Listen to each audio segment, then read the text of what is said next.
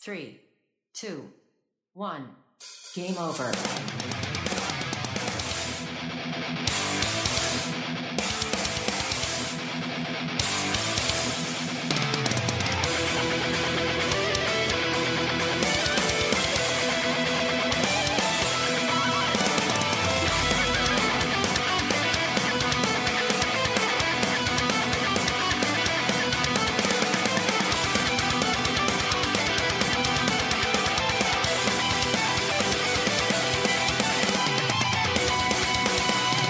Y cuando son las 10 y 5 de este sábado 6 de febrero, salud del equipo aquí presente, Tony Temorro, Javier Gutiérrez, Volcano, Débora López e Isaac Viana al programa 705 de Game Over, el programa de los videojuegos de Radio Espía en la 107.2 de la FM, en el que os contamos las últimas noticias. Tony Temorro nos recomendará juegos para jugar en pareja y, y algo extra para nuestro amigo el soltero amargado. Te estás riendo mucho, pero ta- tal cual así me lo has descrito. Sí, no, eh, me estaba riendo de otra cosa. Ah, vale, vale. Y, eh, y tendremos también eh, la mazmorra. No, no, del- mira, Isaco, ¿estás viendo el, el directo? Eh, no, porque Vale, estoy en porque mira, cabina. mira, un truco de magia, habla. Eh, y en eh, la mazmorra del Cibor llegaremos al futuro. O, o al presente. O, o- o- o algo, no sé. Vamos, que vamos a hablar de Cyberpunk 2020. De momento estamos en el pasado porque has dicho que es 6 de febrero. Que- Aquí estamos. A 15 de febrero, es verdad. ¡A 15! A ¡Que ayer era 15. 14! Claro, San Valentín. ¡No! ¡El estreno de Sonic! ¿Qué? ¿Qué Es San verdad. Ayer ¿Qué es más importante? estrenó la peli de Sonic. ¿Qué es más importante? ¿Qué San es Valen- más importante? San Valentín, y eso que odio San Valentín. San Valentín. No, No, pero no, eh, no, no, ojo, no, no, no, no, quiero, quiero remarcar esto porque hoy es, bueno, este año se ha superado con un chiste aún peor, que es No, no, no, no. No. ¿qué día es hoy? 14 de Frodoero. Sinceramente, al, al menos, es decir, odio ese chiste ya, es un dad joke en toda regla, pero al menos este año lo han, algunas personas lo han actualizado con San Valentín de, de Death Stranding. Sí, lo he visto, me encanta. Hay que ir sobrecargado para que vaya lentín, pero la posibilidad está ahí. Pero también me da pena porque hay gente que ha hecho ilustración que ponía abrázame aquí con un corazoncito y Sam llorando. Solo ahí en medio. Está solo porque quiere, ¿eh? Porque- Bueno, ya, yo ahí no me meto. También porque no puede tocar a nadie, eso también ayuda, pero... La depresión Spoiler, en spoiler. En Game Over. Eh, un- La bajona. La bajona, el programa de la bajona. Un BT con un cartel de abrazos gratis. Madre, es, un cariño explosivo, ¿eh? Pues, pues Sería yo- la bomba. Pues yo anoche lo peté. Anoche me acosté con mi amiga. Con mi amiga 600. Hombre, que lo he visto, ¿eh? Lo, lo he podido Ah, probar. pensaba que decías PT por, por el, juego- el otro juego de Kojima. Ah, es verdad, es verdad. Bueno, eh, lo que digo yo es que viendo el, el- el- el- el- el nivel del humor, el nivel que estamos haciendo, tenemos que hacer, yo creo que tomar, tomar, mm, tomar lecciones, ¿no? De otros, cancelar el programa, como los del Mobile World Congress. Bien, vale, pues ya hemos terminado. Venga. Bien, ale, Pues adiós. nada, Ah, gracias. Buen fin de semana, Al chicos. ¿eh? gallego, ¿no? Al gallego, al gallego. Sí, sí, Vamos sí, a sí. Vamos a jugar a rol, ¿no? Ay, sí, venga, va. Un one No, shot, por favor. Dos horas de programa de partida de error. Ya somos youtubers. Un, un one shot. ASMR Un one rol. shot, por favor, algo que puedes decir en una partida de rol o saliendo por la noche en los bares. Pues también. Pues también. Joder, qué pocos fiesteros hay por aquí, macho. Yo, yo. A mí se me ha pasado la edad, eh. Soy un señor To- mayor to- ya. Tony, el, el amo de las fiestas. El, se- el señor de la party nocturna. Sí, no, hoy soy el joven. Eh, es Siempre es el joven. Pues muchas gracias. Po- ¿Podemos decir, ¿Puedes decir públicamente tu edad? O... Sí, la edad en la que murió Jesucristo. Joder, pues Oye. sí que eres el joven. El viejoven. Eh, tengo 30. ¡Ah!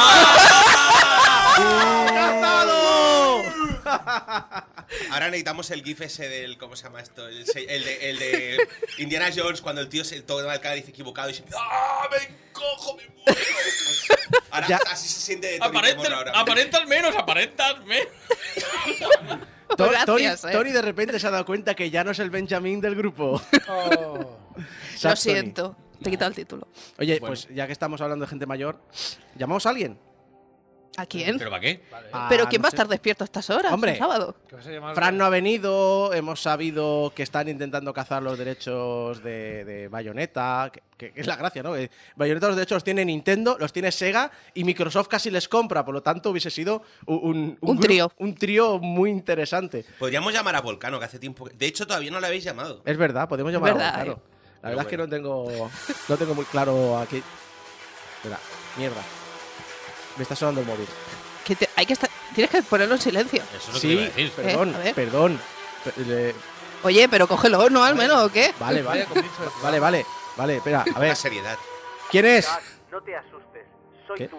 Te llamo del futuro y tengo que decirte una cosa muy importante. Co- ¿Cómo? ¿Qué? ¿Cómo que soy yo? ¿Cómo, co- co- cómo que yo? ¿Cómo que- qué, qué coño me estás contando? No tengo mucho tiempo antes de que se corte esto. Mira, Funspot va a proponerte que entres en un programa de radio. No lo hagas. Es muy importante. ¿Qué- pero, pero, Va un poco tarde, va un poco tarde esto. ¿te refieres a Game Over? Llevo 21 años haciendo Game Over. ¿Qué? ¿Pero qué año es? Pues estamos en el 2020. Mierda. Pues...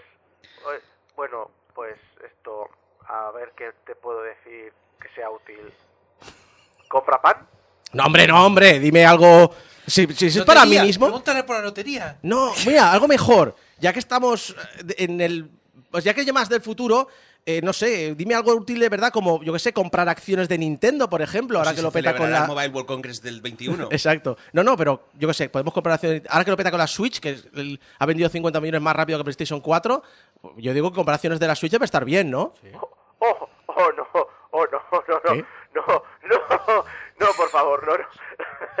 en serio, Nintendo. Ah, cierto, que es el 2020. Sí. no, no, no, no, no, no, no, por favor, no. Pero, pero, pero. ¿Tú te acuerdas de qué hiciste ayer por la noche? ¿Invocaste a alguien o abriste un portal? Estuviste jugando con el Audacity. No, porque eso es software libre y sabes que le tengo. Tengo una, una guerra personal a veces con eso. No, no, pues no, no, no, no, no sé qué ha pasado. Y no te ha dicho nada más. No ¿Qué me ha dicho- pasa? no, Ni, no. ni un consejo ni nada. Se ha reído de ti. Sí, es lo que iba a decir. eh, de mí se ríe todo el mundo, hasta yo. Yo, yo por si acaso compraría pan. Sí, sí. Sí, la verdad que sí. es- esos consejos son siempre útiles. Aunque, eh, ya que estamos con el programa cancelado, ¿qué hacemos cuando cancelamos el programa? Pues podemos hacer como buenos españoles y perder tiempo en Internet. Porque eh, ha salido un estudio de HotSuite y We Are Social. Eh, más de 54 millones de españoles cuentan con una línea móvil y el 91% de estos se conectan a Internet. Y yo lo que digo es, la última vez que miré éramos 47 millones de españoles. Y eso incluye a niños y, y gente que no está en situación para pagarse caprichos. El concepto este de cincu- 54 millones de españoles... Hombre, yo entiendo que hablan de 54 millones de líneas. Yo también quiero entender eso. Pero Vale, porque conozco gente, bastantes personas que tienen dos Sims. Sí. sí. Bueno, yo de hecho tengo como 17 en el Sims Sí. 3, pero. Ah, muy bien, me parece que tú tienes toda la puta saga, pero... A Tony le ha molado y no quiere reconocerlo. No, es, es que lo iba a hacer yo también, el chiste, así que me. Eh, Pros de Sims, Sim Pros. Eh, lo dicho. Y que nos pasamos conectados a internet una media de 5 horas y 41 minutos, lo cual lo que digo es, uy, una polla, yo estoy más. Es que yo iba a decir solo.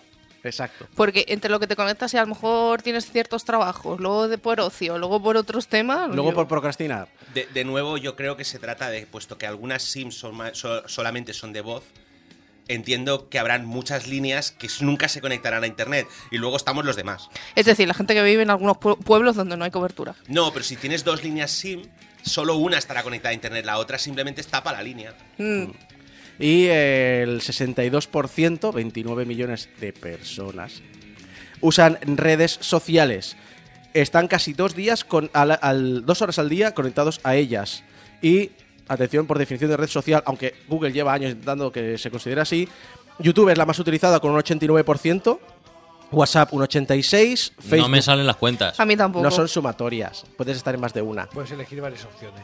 Eh, No me suen, no me Whats- cuen- nada, no me salen las cuentas. Es que eso del 62%, no sé, me parece bajo, ¿eh? Facebook También. 79, Instagram 65 y Twitter 53. Y Anda ya, si en Twitter está todo el mundo conectado siempre. En Twitter hay cuatro gatos, que cada vez que hay un dramita en Twitter son cuatro gatos. Y- Cuatro, cuatro ¿Y, y te- gatos. y Telegram qué? Telegram. La red de intercambio de stickers. Tiene- es- es- este es el año del, del Telegram de escritorio. Aquí no cuentan Linux. Discord, No, A ver. ¿Y el chat de Wallapop cuenta aquí? claro, Era gente ligando por el chat de Wallapop. Ni que lo jures. ¿Y. Tinder qué? Eso. Y más importante, ¿Grinder qué?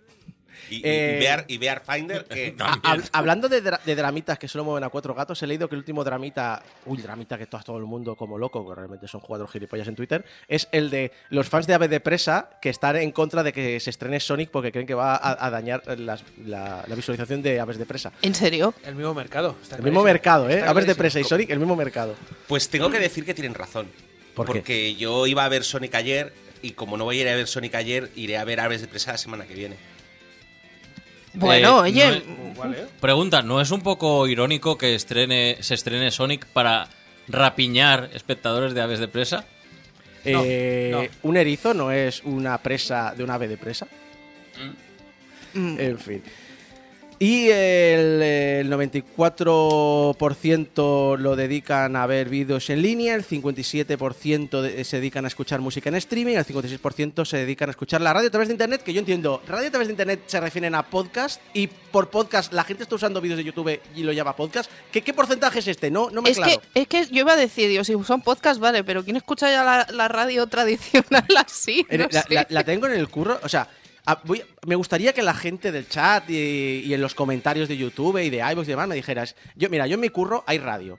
Yo soy de la firme opinión de que tendrían que prohibirse las radios en los curros. Sí. Porque si hay 50 personas, lo siento, pero todos tenemos un par o tres de emisoras de radio que odiamos. Sí. Y alguien siempre acaba monopolizando la radio. Y es imposible encontrar una emisora que nos guste a todos. Y hay radios que no paran de eh, repetir todo el rato las mismas canciones que parece que se hayan quedado Sí. estancadas en Y hoy- hace 20 años. Y hoy más que nunca todos tenemos auriculares. Sí. ¿Somos conscientes que esta encuesta la hace un señor con un palillo en la boca que te manda una carta por correo postal? No, no, esto lo hace. Hot Suite. HotSuite, que, que claro, que ¿Soy desde, un señor con un palillo en la boca? que, que desde que Más o menos, desde que Twitter desde que Twitter empezó a cargarse aplicaciones de terceros de Twitter supongo que están un poco renque, re- asquerosos ahí renquerosos Em, yo quiero decir que ojalá existiera un artilugio que te permitiera escuchar la música tú solo. es lo que he dicho en los Algo que ojalá... ¡Eso! Eso, auriculares, eso. es, De es eso que no se ponen en el metro algunas Eso, personas. eso. que parece que nos hemos Sí. olvidado también, hay que, también hay que decir Eso, que no, no te dices que esas personas son difusores. hay, hay traba- hay tra- sí, son influencers. Hay trabajos que obviamente trabajar con música, pero yo el mío, por ejemplo, que es de Amazon Almacén, pues sí. De hecho, tengo que decir, hablando en serio, ya sé que este programa no vamos de eso, pero bueno, que HotSuite es una empresa que ha sabido reciclarse muy bien. Porque empezó siendo una empresa de voy a ser el alcalde del Burger King de la zona Es que HotSuite era de los mejores clientes de Twitter en su momento. y ahora se ha convertido en un agregador de datos brutal. Empezó con, su, con la base de datos de gente que quería ser alcalde del Burger King de la zona, pero se han convertido en eso, son un generador de estadísticas brutales. O sea, que imagino que habrán no un señor con un palillo, sino muchos señores con palillo. Hay un dato que quiero que creo, yo me lo he apuntado pensado, Volcano. Volcano porque le gustan mucho estos datos. La línea fija promedio en España tiene una conexión media de 122 megabits. Y la de móviles es de 35 megabits. Eso en el papel. Es Eso, es lo que pone en el contrato. yo tengo, yo tengo 100 megabits y desde hace dos años o tres y me parece que es mucho. Y, rollo, y, y dicen, y el promedio está por encima de lo que yo tengo. Eh, la- dices que me gustará este dato porque de fondo suena trololo, ¿no? Porque no por otra cosa, ¿no? Porque de, de- con los, sé que estás tú metido muy en la tecnología y sobre todo lo que hablábamos hace unas semanas, la última vez que viniste, sobre los datos promedio de conexión de Estados Unidos y allí el dato promedio creo recordar que eran 30 megabits en Estados Unidos De y tú dijiste que ya era demasiado. Sí, de hecho, al respecto de eso, eh, trabajo en una multinacional. ¿Vale? No, es decir, o sea, no hace falta que Fuera- diga, fuera de aquí. No, hago no hace falta que diga nombres, pero trabajo en una multinacional y evidentemente tengo compañeros de trabajo que, que están al otro lado del charco. El otro día estábamos midiéndonos la, el pene digital, hablando de nuestras respectivas conexiones de internet, y cuando le dije que pagaba unos 90 euros al mes por 100 megas simétricas, me dijo, eres un grandísimo hijo de... bip, bip, bip, bip, bip", y esas cosas. Eh, básicamente, eh, estando en una ciudad bastante grande, Boston, Eh, mi compañera está pagando 160 dólares al mes por 35 megas de subida, 7 megas de bajada. A lo que yo le dije, eso es lo que tenía yo por allá el 2007 y pagaba 40 o 35 euros. Y, me, y a lo que, evidentemente, el siguiente exabrupto lo pude oír sin necesidad de usar el canal de Slack. Normal, ¿eh? El dato eh, para jugar a videojuegos, yo creo que es el dato que, que Más interesa, ¿no? Es- Exacto, Eso. más interesante. ¿Sabéis lo que siempre se habla? ¿Sabéis cuando vais a los, a los comentarios de Vandal y, y ves la gente, ves el gamer, ¿no? El, el 100% de los gamers están ahí. Están todos- O sea- el promedio gamer. O sea, que lees comentarios de ese medio. A, ve- a veces, a- bueno, Qué de, horror. de cualquiera, ¿eh? Pero a, ve- a veces me da, intento siempre evitarlo, pero a veces me da por bajar. Sí, ya, solo por el Especial- morbo. especialmente Es cuando el día que dices, venga, vamos a jugar. Vamos a la bajona. Vamos a, a avergonzarme de, de mi medio cultural favorito. Sobre todo de cuando. mi especie. Exacto. Por ejemplo, ¿os acordáis que la semana pasada hablábamos de los 3.000 millones en microtransacciones de Electronic Arts? Bueno, no veas cómo estaba aquello. Era un caldo de cultivo. Vamos, de ahí salió el coronavirus, ya, te ya os digo yo.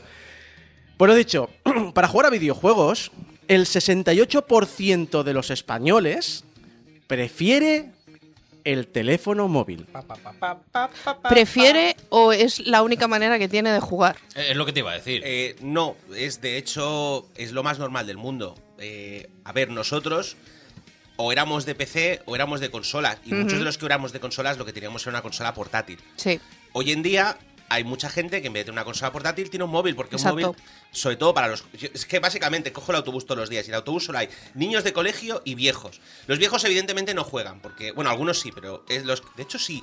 Sí, iba, ahora- iba a deciros no, pero no, mentira, porque he visto a más de uno jugar a- al Candy Crush Saga en el móvil. Sí, sí, sí. Y a mucho, y- pero sobre todo lo que veo es mucho chaval de colegio comentando las últimas estrategias del FIFA Online o un juego de fútbol. Tengo un par que vienen cada que coinciden cada día conmigo y que están todo el día hablando de las alineaciones virtuales de sus jugadores. Sí, eh, quiero añadir, aparte a, a esto de los viejos que has dicho, porque, Débora, tú antes has hablado de la gente que no se pone los cascos en el bus. Mm. Quiero contar que una vez vi a un señor viendo una película de vaqueros Ah, con el móvil ajá. en el bus ¿eh? sin auriculares. ¡Bravo! Yo he Eso- visto algo todavía Pero más ¿permitía subido. compartir? No pude ver la peli con él. No, Uno viendo una peli para adultos sin los auriculares. Bien. Bueno, bien. Marcando territorio. Pues por- Tal por cual. para adultos te refieres porno, ¿no? Sí. ¿Era, Ah. Ignatius? A ver, y yo creo que tú, tú- Tony, que trabajas, bueno, que seguramente, tú trabajas en King, tú trabajas Sí, en una, bueno. una multinacional de juegos de móviles, los casuals y tal. Eh, en primer lugar, eh, los hardcore no somos el centro universo. Estamos hablando de la sociedad española. Y la mayoría de la gente, lo del juego de móvil para pasar el rato en el transporte público es lo normal y siguen siendo gamers. Porque además, quieras que no, una parte importante de esa gente paga. Y en segundo lugar, es que hasta lo hardcore, os recuerdo que la tendencia últimamente es Call of Duty, Fortnite, PUBG, se están centrando en el mercado móvil. Sí. Más que nada porque, eh, para empezar, no solo están jugando fuera de casa, no tienen que estar en un sitio concreto y tienen que quedar una hora concreta, sino es que al mismo tiempo la gente de móvil es más proclive a gastar dinero en microtransacciones. Bueno, pero tú has visto todos los niños jugando al Fortnite en el móvil. Que juegan mejor que yo empecé. igual, tiene- igual también tiene unas cuantas ayudas añadidas al juego. Totalmente. No, no, Sin eh, las ayudas es igual. No, no, es más, eh, te, te puedo decir que yo he visto en, en YouTube un jugador de Fortnite de PC y de repente, cuando hay un tío ahí a lo lejos, deja el, el teclado y el ratón y coge el pad Ah. para esas dulces, dulces, dulces ayudas del autoapuntado. y luego vuelve al teclado y ratón. Así que.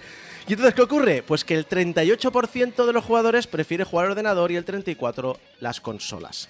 ¿Tan bajo el de las consolas? Sí, ya me ha extrañado. He preguntado, coño, ¿no somos el país de la Play? ¿Eso eso es lo que yo iba a decir? Pues resulta que el país de la Play, eh, el país que pensamos siempre en la PlayStation, ¿dónde está? Está en los viejos. Porque hay un estudio de MBLM, un estudio americano, que se ha dedicado, pues eso, a buscar marcas. No, no empresas, no, no, marcas, ¿eh? marcas de productos, que, que era lo que más destacaban. Entonces, aquí hay un choque generacional. Porque la marca más destacada para los millennials es PlayStation. Mientras que- para la generación Z es Xbox. La técnica No me de- sorprende. la técnica de Microsoft de decir, oye, vámonos al, a hacer un ecosistema y demás, está funcionando muy bien.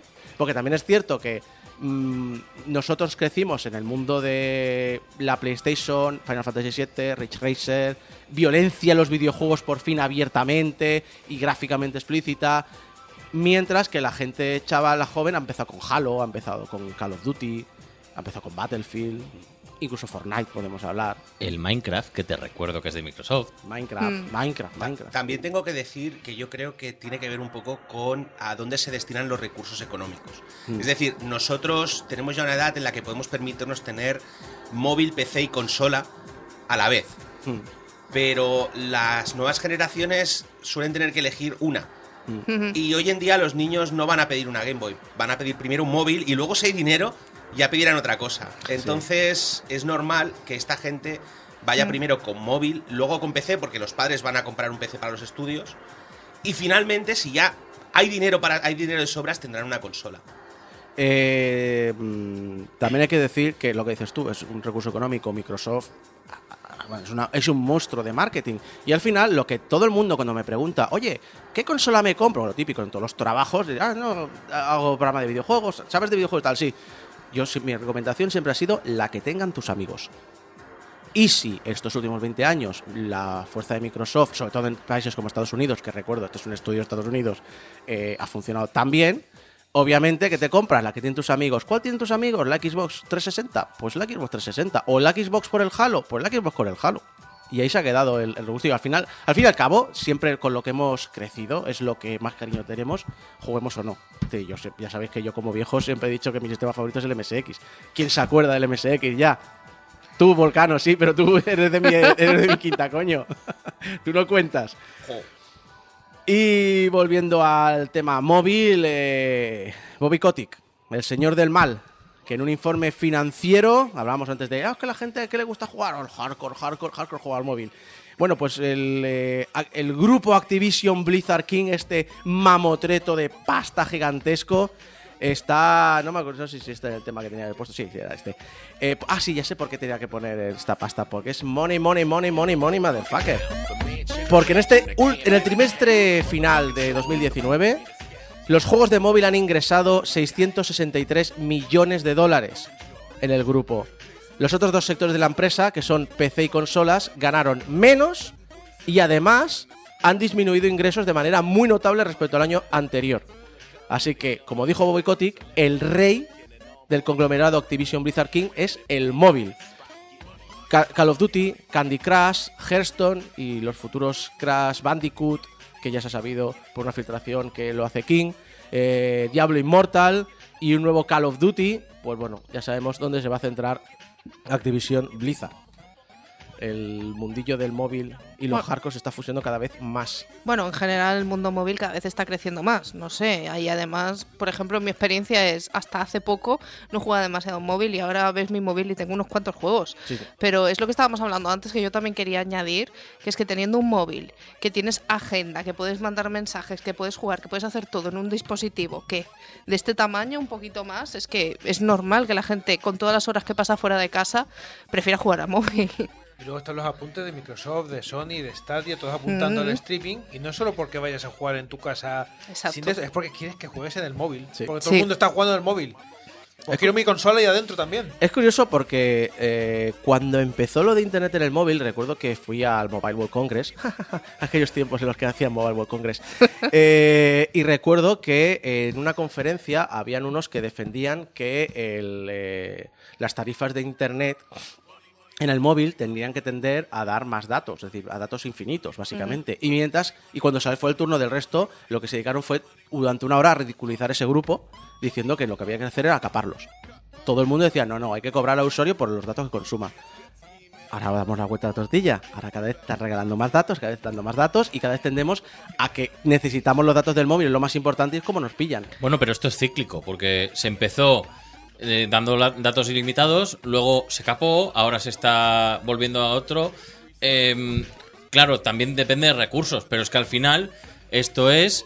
em, yo te capo porque no tengo los recursos suficientes para darte eh, cobertura de, de tal.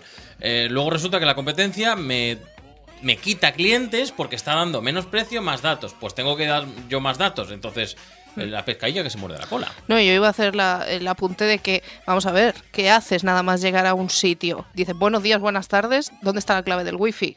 Tú vas a todas partes y ves ya los cartelitos con la clave del wifi, la gente se quiere conectar. Y además hay gente que si no tiene datos, va a donde sea, a una cafetería, se toma un café y se conecta. Mm, Pero yo creo que es peor, más que los carteles de la clave del wifi, Hmm. los carteles de estos sitios de no hay wifi, entre- hablen entre ustedes. Sí, qué Sí. rabia esa gente. No hay wifi, hagan como si fuera el siglo pasado. Ah, sí, ¿qué, qué hago? ¿qué hago? Nos ponemos todos a leer el diario y seguimos sin hablar. También estamos en una situación envidiable en España, donde tenemos muchas compañías en el mismo espectro y en el mismo espacio compitiendo. En países como Estados Unidos, donde eh, esencialmente una, una área metropolitana puede tener dos empresas corriendo, las condiciones son mucho peores. De hecho, hemos visto donde allí habían pasado de datos ilimitados a... Creo que ahora mismo la oferta estándar en Estados Unidos es pagar 60 dólares al mes por 2 gigas de datos.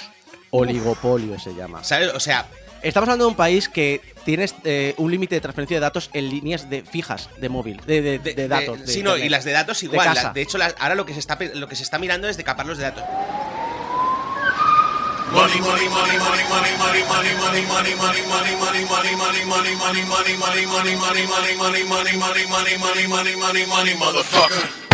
Y no dejamos el tema de la pasta, el parné, la guita, presidentes muertos, Gerald Forrest, Michael Jackson. Eh, Sony, hablando... Eh, Uh, ¿Me puedes explicar eh, esa relación? es, ¿Tú no has eh, visto For For Far de rock and rollero? Hostia puta, hace, hace mucho. Joder, que esto es Game Over, no así lo retro, ¿eh? No hace tanto que eres muy joven. Ya, ya, ya. Ya no, ya no vale. Eh, A ver, Te recuerdo que hace Eres- 30 años se estrenó eres- Dragon Ball en Cataluña. Eres, eres viejoven. Para No, que no, te espera. eres viejo, para que te interesa espera, espera, espera, espera. Solo uno de esta mesa todavía le queda tiempo para usar el carnet Jova. Tú, Tony Temorro, no lo eres. ¡Oh! bueno, bueno, bueno. Es que no quiero mm, soltar el moco a ella, que no me ha hecho nada. Es Vale, que vale. es verdad, mírame esos ojitos grandes y monosos. Ah, no, no, pero no tienes que decirle nada a ella. Es decir, mm, ¿estás hablando de jóvenes? Pues vamos a hablar de jóvenes. Eh, para los de fuera de Cataluña, el carnet Jova es un carnet de descuentos que hacen a menos de 30 años. Eh, o Ya está. carne joven, también existe. ¿Sí? Sí, claro. Vale, vale. Es que como aquí lo da la Caixa, pues no lo sé. Señora, que la Caixa también está fuera de Cataluña, ¿eh? Que si quiere bolsa. Que si quiere bolsa. Que soy pobre y viajo poco. ¿Podemos seguir? Sí, porque vamos a seguir hablando de gente que quiere ganar dinero haciendo el mal. ¡Yo quiero! Venga, va, todo el mundo. No os presentéis voluntarios, cabrones. Yeah. Tony, eso solo lo va a ver en la webcam. Ah, Estoy aprovechando ahora que- que, que no dentro de poco eh, la enalta- enaltación del franquismo va a ser ilegal, entonces ya... Sí, sí. Eh, Sony patenta una, una inteligencia artificial que ofrece ayuda a los jugadores. Es del plan de decir, oye, ¿cómo puedo cargarme este jefe? Y él lo entiende, oye, te entiendo, con rollo Siri, te voy a decir, te voy a dar los ¿Se ríe de recursos. ti? Se ríe de ti. A cambio de dinero. Una pregunta. ¿Juega ella y te pasa al jefe? No, no es ¿O solo te da consejos? Te dice cosas como el 60% de los jugadores han pasado este jefe usando el recurso X. Este recurso X es de pago, cómpralo aquí. Ah. Quiero, quiero decir que esto ya existía y se llamaba el Club Nintendo. Tú No. llamabas a un 902 ¿Verdad? de pago para decir, oye, es que no me puedo pasar esta cosa del Kirby. Eh, no es porque no tenga nada que ver con que yo llamara de verdad para preguntar por Ya, el pero, pero lo 2. que no hacían los desarrolladores es vamos a esconder esto para que después puedan llamar al Club Nintendo. ¿Qué es lo que pasa con estas mierdas ahora? Claro, es Y decir, esto viene, y esto viene de las estas técnicas vienen del móvil. Y yo eh, también tengo otra duda. ¿Es que no existen las guías y los foros? ¿O es que estamos en otro año y no me he dado cuenta? eh, estamos en- eh, no, no, es que es que sabes qué ocurre, que en el 2020 no compramos ya cosas físicas. De, Ah, de vale. hecho, Gamefax hace ya mucho tiempo que dejó de actualizarse. No, yo uso Gamefax a veces, pero es cierto que ya no es la comunidad que existía, ¿eh? No, pero las guías ahora son eh, Claro. playthroughs de YouTube. Exacto. Sí. Eh, más de una vez he tenido que ir a YouTube a mirar algo directamente. Así y que yo echo de menos esas eh, eh, esos esquemas de los mapas que te ponían la Nintendo Acción de todos los niveles, que te ponían Oh. capturas y te juntaban las capturas para hacerte el mapa de Sí. todo el nivel. Eh, eh, eh, en este aspecto yo siempre quiero preguntar a los señores, creo que fue de Superjuegos, de qué sentido tenía hacer un mapa completo de todas las fases de Super Mario World, que son plataformas Es decir, no me voy a perder en Super Mario World. Es bonito. Es muy bonito. Era Iba a una decir lo Los son mismo. preciosos. Era una manera de llenar páginas. Exacto, es decir, fue una manera de rellenarme media revista. Porque encima te dicen, ve por aquí. Sí. ¿Por dónde voy a ir? ¿Por dónde voy a ir? Bueno, en el Super Mario World podías Bo- entrar bueno. por un sitio secreto o no. Sí, era Sí. lo único, pero nada, no te hacía falta llenarme no sé cuántas Pero páginas de. con el Edward Gym, que era tirar para adelante, Es más, el único problema que tenías es eh, que no darte cuenta que tienes que impulsar una vaca o cosas así, pero eso- Saltar a la vaca aquí. Exacto. Así la vas. Pero vamos a seguir hablando de dinero, de money, de Parnet.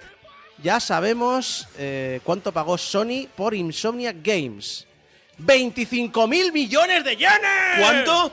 ¡25 mil millones de yenes! ¿Cuánto? Ah, unos 210 millones de euros. Eso, Ah, vale. ahora ya nos hemos enterado, gracias. En efectivo. Así que yo me pregunto, ¿cómo de grande era el maletín?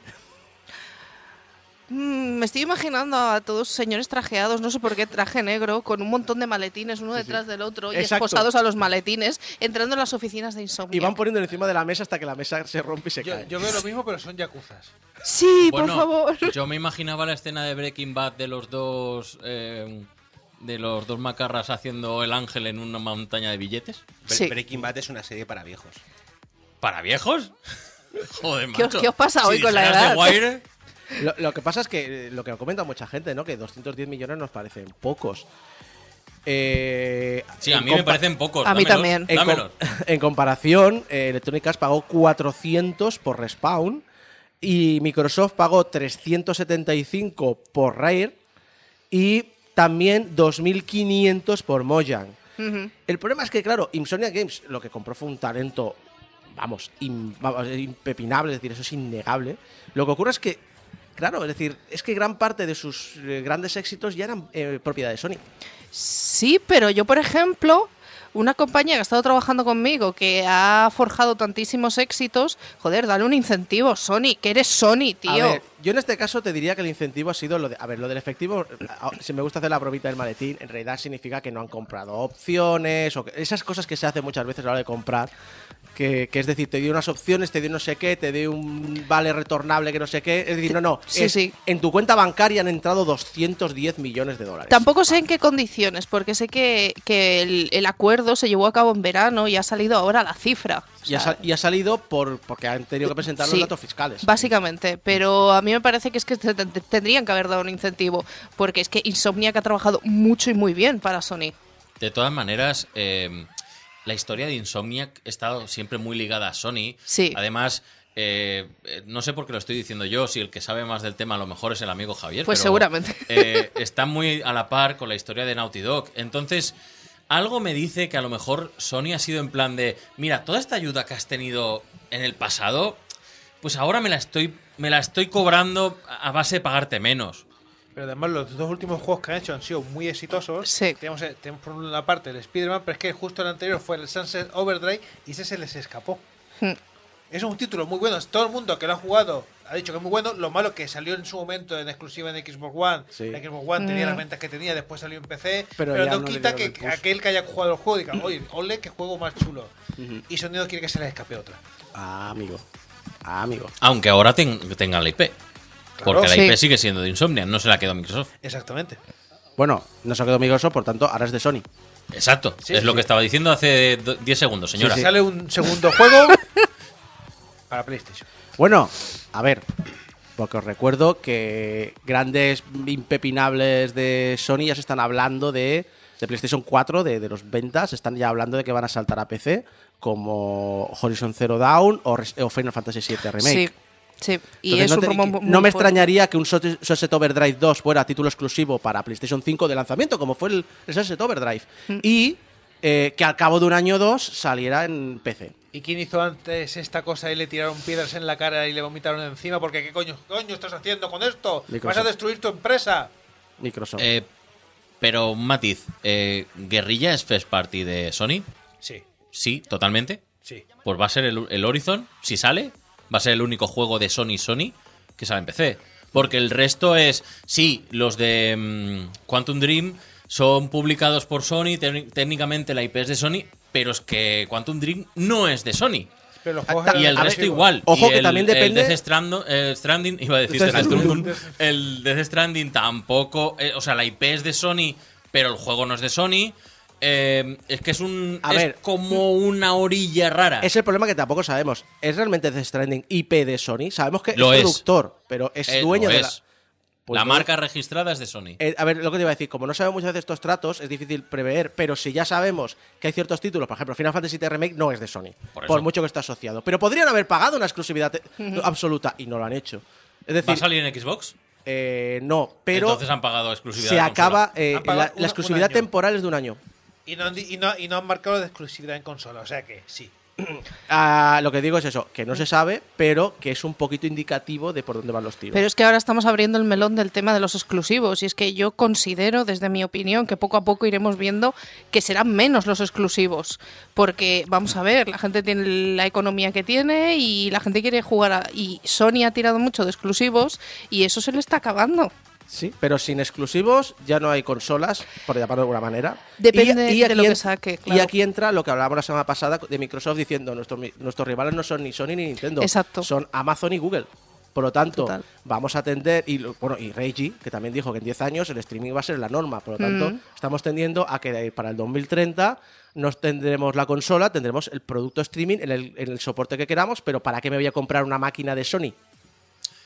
Eh, ese es el tema, porque Microsoft vende máquinas, pero para tener una máquina de streaming. O es lo que, lo que quiera a largo plazo.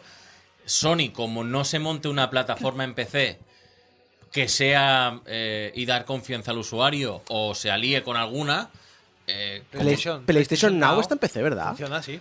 Sí, en teoría también Sí, ha salido aquí en eh, España, ¿no? Por eso, de ahí la coletilla de que dé confianza al usuario. A ver, también me, me- me he acordado que Microsoft hace un año ya dijo, eh, oye, que la pasta no está en el hardware. Ajá. Y lo dijo abiertamente, ¿eh? Porque también te digo una cosa, eh, volviendo al tema, que mm, hace poco me ha saltado un... Vuelve a probar un mes de PlayStation Now que yo ya lo había gastado. Mm. Mm, si, te me, si me están volviendo a ofrecer un periodo de prueba, a lo mejor muy bien no les está yendo.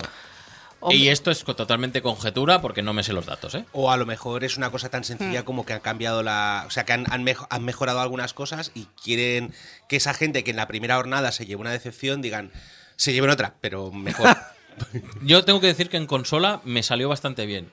También te digo que tengo 600 megas simétricos en casa. Y me llegan todos.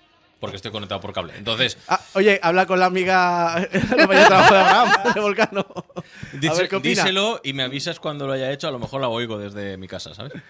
Eh, pero la pregunta de todas estas plataformas, que sí, que son súper servidores, súper ordenadores y tal, y es, la pregunta clave es, ¿podrá correr Crisis? Esa pregunta no ha desaparecido nunca. Tan- Eh, sí. Eh, es un chiste, Tony. Ya, pero es que es un chiste muy viejo ya. Ya lo sé, como este programa.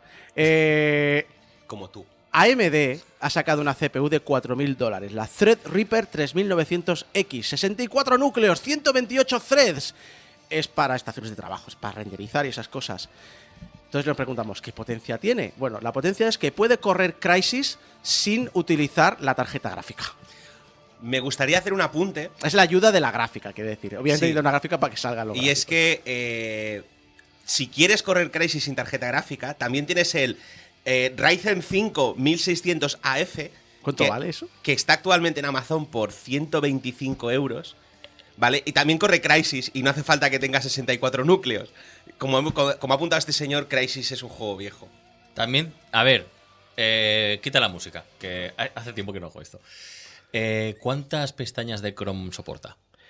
Eh, Porque la potencia real se calcula en pestañas de Chrome. Exacto, eh, ¿Cuántos hace núcleos tiene? eh, 64. 64 pestañas.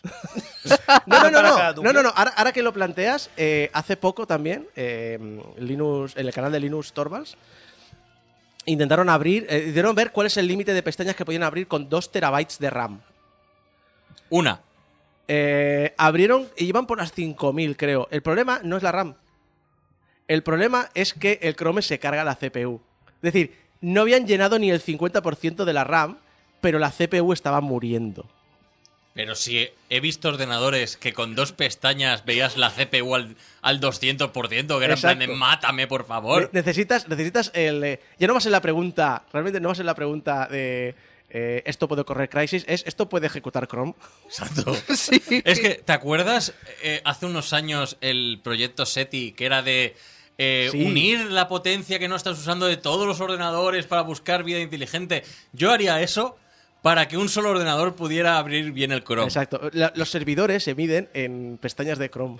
O sea, ayúdame a poder abrir una pestaña más de Chrome. Y esto cuando estás haciendo guiones para, por ejemplo, Game Over, que tienes que estar mirando noticias y demás, Sí. es una puta locura, porque te, te empiezas a poner ¿Tú sa- pestañas. ¿Tú sabes la que abro yo? Las- la y cuando hago Japón ya ni te digo. Madre mía, es, es- Por eso, o sea, la muerte. abrir al oyente que ofrezca los, eh, los recursos del ordenador que no usa para que tú puedas abrir pestañas el del Chrome. blockchain para que podamos ejecutar Chrome correctamente. Yo creo que esto os pasa porque seguro que sois todos unos macarrones. Porque en mi PC Master Race PC no tengo problemas para abrir Chrome. Es más, uso Vivaldi. Em, a ver, Patrocinado no por. usas Chrome. a- Abraham, mírame. ¿Me ves con pasta para tener un Mac? Yo. te- perdona, eh, ¿qué es lo que Eh, tienes ¿qué- encima de la qué mesa? tienes encima de la mesa? Motherfucker. Eh, Es el iPad. es el una iPad. tableta de marca no. Blanca. No, que, no- Lenovo. De hecho, espera, espera, la manzana no se ve. Tiene No, no pinta se de ve. ser un iPad Pro. La de hecho. manzana del iPad Pro de tamaño grande no se ve. No, No, se no. ve, vale. No, no. Tengo ¿Cuántos pasta. gigas es? Espera, Perdona, déjame perdona, que perdona. responda. Espera, Perdona. voy a consultarlo en mi iPhone. Espera, espera, no, se- no se ve la. Tranquilo, no se ve la, la Per- manzana, se ve el perdón, lápiz. Sí, perdona, el, el lápiz de 100 euros que no sé, que, que te está molestando aquí, ¿eh? Por cierto, eh, tengo que responder una pregunta, o sea, una comentario de un oyente. Raúl Finker dice: Pues usad Edge. Tengo que decir que yo era el único usuario de España que usaba Edge, seguramente. Estaba muy contento con él, pero ahora usa Chromium, con lo cual estáis con el mismo problema.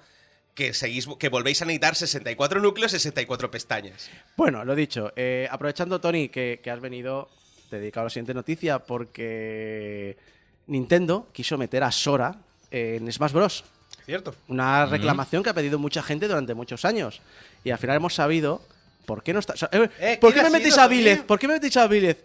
Eh, Nintendo, ¿eh? ¿Por qué no vais y me ponéis personajes que de verdad nos han marcado a toda una generación? Los Zetas, ¿no? Los Zetas. Oye, los Zetas como. como. como gangbang de esta de. Bueno, gangbang no. Aquí la pregunta es, cuando hablamos de generación Z y millennial y todo esto, ¿de qué, ¿desde qué año? Porque A hay ver, gente que dice el lo- 80, hay gente que dice el Los 90. mil- Generalmente- son alrededor de los 80. sí, Generalmente, y yo creo que con el tiempo va a ser así más generalizado, 80-90 millennials, eh, 2000-2010 eh, Zetas. Que creo que en realidad no es Z la primera generación, o sea, la primera década, la segunda es T, pero bueno, eh, ya supongo que eso los sociólogos ya lo cambian. Vamos, que ni puta idea, Julio. 80. ¿Qué, qué ha pasado con Sora? ¿Qué ha pasado con Sora? ¿Por qué no está en King of Hearts? Eh, pero King of Hearts es Super Mario Smash Bros. que le pega como. Porque es que le pega como un guante. Y hay varios Kingdom Hearts que han salido, sí, exclusivos para Nintendo, Exacto. además. Pues porque Disney Japón no lo veía claro. ¿Y sabes por qué? ¿Por qué? Porque no quería que saliera un juego bueno. De, Uh. Ah, espera, espera, espera. ¿Te estás refiriendo a Smash Bros. o te estás refiriendo a un Kingdom Hearts bueno? Claro, me estoy diciendo que Disney no quería que saliera en un juego bueno. Exacto. Vale, vale, vale, vale. Ahora, ahora sí, ahora ahí te pillo, ahí te, ahí te O sea, quito. he tenido que escucharlo dos veces para, para entenderlo. Señora, Señor mayor, señora, mayor. bueno, lo que tú digas. Que Sora no la tenemos por culpa de Disney Japón y Disney América dijo, pues lo que diga los japos que saben más de, de estas cosas, de, de los videojuegos. Pero hablando de señores mayores. eh, Uy. El Cliffy, Cliffy, Cliffy B. ¡Hombre! Que ha vuelto como ese señor mayor que te dice cómo has de hacer la obra. O sea, en forma de chapa. Es- es- sí, no, en forma de dar la chapa. De- de- pero de, de chapa Joder, de, de que chapa era, de eh, corten. que sí, coño, que se, se entendía así. No hace falta que repitas mis chistes, señora. Eh, respecto a Gears of War, que, que, que, que por favor que le hagan casito. Dejadme meter baza, por favor. Este hombre no se había ido a hacer teatro a, Sí, a sí. Nueva York. No, no, es, es que de- después de, de todo el rollo este, de cuando cerró su empresa de videojuegos, dijo, paso a los videojuegos, me voy a hacer cortos indies, me voy a hacer teatro, me voy a hacer musicales. Ah, soy súper voy a Broadway. súper alternativo, soy Kojima. Soy, Ko- soy Kojima. Soy Kojima. Pero este no. Pero sin ser guay. soy eh, Kojima con una motosierra. No sé si lo habéis comentado antes, pero eh, ¿sabéis la, la turra que dio con un proyecto que tenía de un juego de Alien que se lo cancelaron? Sí. Oh, sí, ha salido, ha salido la Que dijo, antes de cerrar la empresa, hicimos un pitch a Fox que casi casi, pero cuando entró Disney, pues que naranjas de la China. Pero ¿sabes lo mejor? Que le respondió otro desarrollador y dijo, ah, pues nosotros también teníamos uno. Y empezó a poner las, las imágenes y dije, joder, el de Cliffy era una, eh, era una mierda. El bueno era el del el otro tío que no conoce a nadie. Bueno, que, no conoce, que, que al menos no se conoce como Cliffy. Es decir, A este señor es para coger, darle dos palmaditas a la espalda y decirle, ya, ya, ya está. Ea, Y luego ea, un tiro en la vete". cabeza. No, a sí, ver. pero cuando se gire, cuando lo tengas de espaldas, entonces lo haces. a ver, que, es muy pesado. No, no, a ver, es pesado, pues, pues, pues porque hace mucho tiempo que ya no es el centro de atención, pero a ver, que tampoco le me cae mal. o sea, parece que lo estemos crucificando. Yo tampoco es echo de tanto. menos a Molinex. Eh, hostia puta. Pues no ha dejado el videojuego, ¿eh? Lo que pasa es que aprendió a cerrar la boca. Bueno, pero lo echo de menos. O sea. Y ahora voy a sacar lo mejor del videojuego. Es que- Un cubo. A ver, Isaco, este programa se ha hecho famoso sobre todo por este tipo de bocachanclas. Entonces, Sí, sí. Os gusta cubos y os gusta minar. Seguro que mi juego triunfa. Está- te estás acercando peligrosamente a mi imitación de Y, Yves y ahora me voy a hacer una cena. Me voy a Un- preparar un juego una de picoteo. picoteo. espera, ¿un Minecraft es un juego de picoteo? ¡Oh! ¡Te odio! ¡Te E- ese, ese te lo tenías que haber guardado para el stand-up. ¡Te odio! ¡Ah! ¿Por qué no me está viendo la webcam? Me estoy mordiendo los nudillos. ¡Ah! Bueno, te están viendo por el reflejo. Viendo el reflejo. ¡Oh! Ya Por sé, Dios. podemos poner un espejo ahí. Ponemos un Sí, sí. espejo ahí. y De así. hecho, es, eres como el espíritu de Game Over ahora mismo, Sí. porque se te ve reflejado. O sea, el, es todo storytelling, el encuadre es digno de. Perdona, ¿visteis el streamer? Y, que- y no os olvidéis del ganso. No ¿Vis- se ve. ¿Visteis el, ¿visteis el streamer? Ah, sí, sí que ves, ¿Visteis sí. el streamer que, como tenía pocos recursos y quería hacer lo típico de estoy jugando al videojuego y al mismo tiempo se me ve la cara, lo que hizo fue enfocar a, la- a su monitor y puso al lado un espejito de esos de maquillaje para que se le viera la cara. Maravilloso. Tenéis espejos de esos en Ikea. soltando, soltando ideas. A- aprende, Caliebre. De, Eh, de hecho, están diciendo por el chat que pongas un espejo. O sea, ¿Ves? ¿Ves? Mis ideas valen, son buenas. son dos euros en Ikea. Sí, sí, están tiradísimos. Sí, sí, tiradísimos. Bueno, volvemos a Cliffy B y lo que soltó sobre Es que no nos apetece, ¿sabes? No, Es es que que realmente. El, pues, el otro día fui a Ikea y joder la de ideas que tenía para la digresión. Pues tengo que volver, ¿eh? no, tengo la lista pendiente. la siguiente noticia. Vale, te resumo la noticia. Cliffy B dijo una cosa absolutamente estúpida a la que a nadie le importa. Exacto. Eh, Cliffy B. Y que demasiada importancia se le dio en los Es- medios de videojuegos. Cliffy B se- no, importancia se dio a, importancia ahora. im- im- importancia se dio a él mismo, porque suelta. Incluso si doy tres páginas de notas sobre Gears of War 6, apostaría que la percepción de la comunidad sería encantadora. Había una cosa que quería tanto para Gears 4 y que nunca hicieron. ¿Tú- ¡Ah! ¿Has visto la colección para mascotas de Ikea? ¡Sí! Es monísima, ¿eh? Sí. ¿Habéis visto la maceta un pajote? ¿Qué? ¿Qué dices? Sí, hay una maceta que se llama un pajote. Ay, pues a mí me encanta ahora una lámpara que es como una seta Ah, y que es altavoz por debajo. ¿en serio? Y es Bluetooth y Mira. tal. Funciona con Alexa. Ah, vamos a, ¿Podemos volver a las noticias? vamos a ¿Has ver si así. te puedes hacer un perfil de tu gato en Amazon. ¡Es Vamos, verdad! vamos No a ver, visto. vamos a ver si el siguiente que quiere casito también no- os importa tampoco. Otra ausencia en la E E3. Hostia, las lámparas de Ikea. Que hay algunas que son chulísimas que te cargan el móvil también con base. Vale, que- Sí, de esas me quiero Seamos mirar. mira. vale. Una ausencia del E3. Una ausencia en E3. El E3. El E3. ¿Qué marca habrá dicho que ¿No, no? vi- no viene por el coronavirus? ¿Qué marca habrá dicho que no va a ir al E3? ¿Se la quiere llevar Ayuso a Madrid? Perdo- perdona, Madrid intentándose llevar el E E3. mientras Devolver Lo Digital veo. sigue haciendo conferencias, que siga el E3. ¿No será una persona y no una marca? ¿Puede ser? Eh, eh, sí, es Geoff Keighley. Persona, El de los- gran juego. ¿Quién? ¿Quién? Geoff Keighley, el de quién? los Game Awards. ¿El qué? Ah. Ah. ¿Los qué? El. em, este salen de The Stranding, ¿no? Es- Sí, hace el- un cameo. El, el de los muñecos. El de los muñecos del Sí. The Stranding. Sí, lo, sí, sí. lo bueno es que es el personaje que han usado para decir todo el rato lo del Homo Ludens y luego se pasa en todo el juego hablando del Homo Ludens y estoy hasta los cojones del Homo Ludens y luego me enteré que el concepto de Homo Ludens es un concepto de ciencia ficción que tiene como un siglo. Sí. Vale. Es, es, es- Ko- Kojima mm, descubriendo cosas Ko- de ko- filosofía. no, de- Kojima no, yo descubriendo cosas de filosofía. No, que no, tengo no, ni es. idea. Kojima es en plan de. Oh, mirad esto que acabo Esto de leer en un libro de filosofía de, Exacto. primer- de primaria. Bueno, mm, volviendo al señor este. A mí me cae bien, ¿ves? Sí. Me cae bastante bien. Eh, ¿Sabes que caen bien? Las pelotas de Ikea, que también venden Vale, pelotas. vale, ya, ya, ya, Ya, ya, bro, ya, bro. ya. Tengo el flus flus, eh, y lo voy a usar. Déjame, déjame, por favor. ¡Perro malo! ¡Eh! ¡Perro malo! ¡Eh! bueno, Es- esto para ver por la vuelta. lo mojo. Bueno, el comunicado del señor no me lo pude leer, pero sé que dijo que, que no. No sé si es que se quiere centrar en, en Es que- sus, es propi- que- en sus propios proyectos. Es que por ¿o un lado, por, por un lado es rollo decir, parece que sí que quiere lo mejor para E3, pero no lo parece. Durante los últimos 25 años asistí a todas las Electronic Entertainment Expo. Cubrir y compartir el E3 ha sido lo más destacado año tras año, sin mencionar que se ha convertido en una parte clave de mi carrera profesional. He debatido qué decir sobre E E3 2020. Si bien quiero apoyar a los desarrolladores que mostrarán su trabajo, también necesito ser abierto y honesto con vosotros, los fans, sobre exactamente qué esperar de mí. He tomado la difícil decisión de rechazar producir el E3 Coliseum. Será la primera vez en 25 años que no participaré en el E3. Espero apoyar a la industria de otras maneras y en otros eventos en el futuro. ¿Os habéis fijado que, siguiendo lo que el dicho de que si no tienes nada bueno que decir, no digas nada, no digas nada, a lo que es la organización de la E3, la ha dejado como muy marcadamente de lado? Sí. Sí, y no sé si me esto me está empezando a oler mal porque aparte de Sony que ya ha dicho otra vez que, que no va, que no piensa ir, que PlayStation mo- Direct. montará su evento propio. eh, por un lado es un, uy, a lo mejor nos está intentando decir que tiene algún proyecto entre manos o que va a ampliar los que los eventos que ya tiene y tal, pero por el otro es como un comunicado muy ambiguo, No, luego, luego se ha sabido que estará en, en el Gamescom. mm, Pero un pero allí. Igualmente no, no, no sé, es como un comunicado que, no- que, que habla mucho pero dice poco. Es un no eres tú, soy yo. Sí, Spo- Spoiler, eres tú. pues la verdad es que sí. Y nos quedaremos sin el Geoff Keighley, el hombre que nunca se pronuncia su apellido. eh, de- en este- Vamos, este el tres. tío de los de Game Awards. ¿no? Ah, sí, el tío de los Game Awards. Eh, a ver. La putita de Kojima. Sí, totalmente. Es colega. Pero y- ¿cuál de todas? La mayor. Ah. Perdona, yo pensaba que esa era la que le dio el último 10 en la Famitsu. Sí, verdad. No, pero el, del, el, que, el que le dio el Game Awards sabiendo que no iba a poder recogerlo, yo creo que eso es más putita. Yo, el- el, eh, lo que pasa es que mm, las cosas cambian.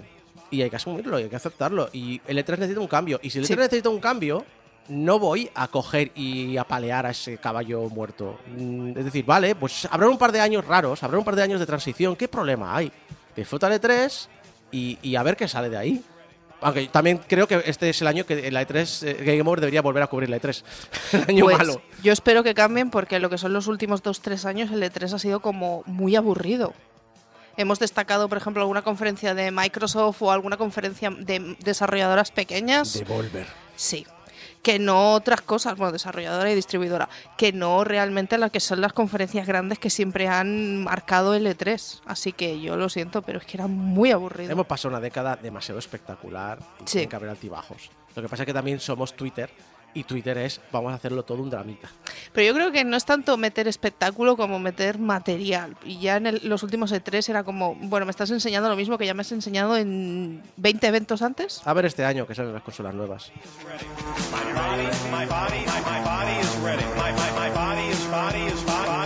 Love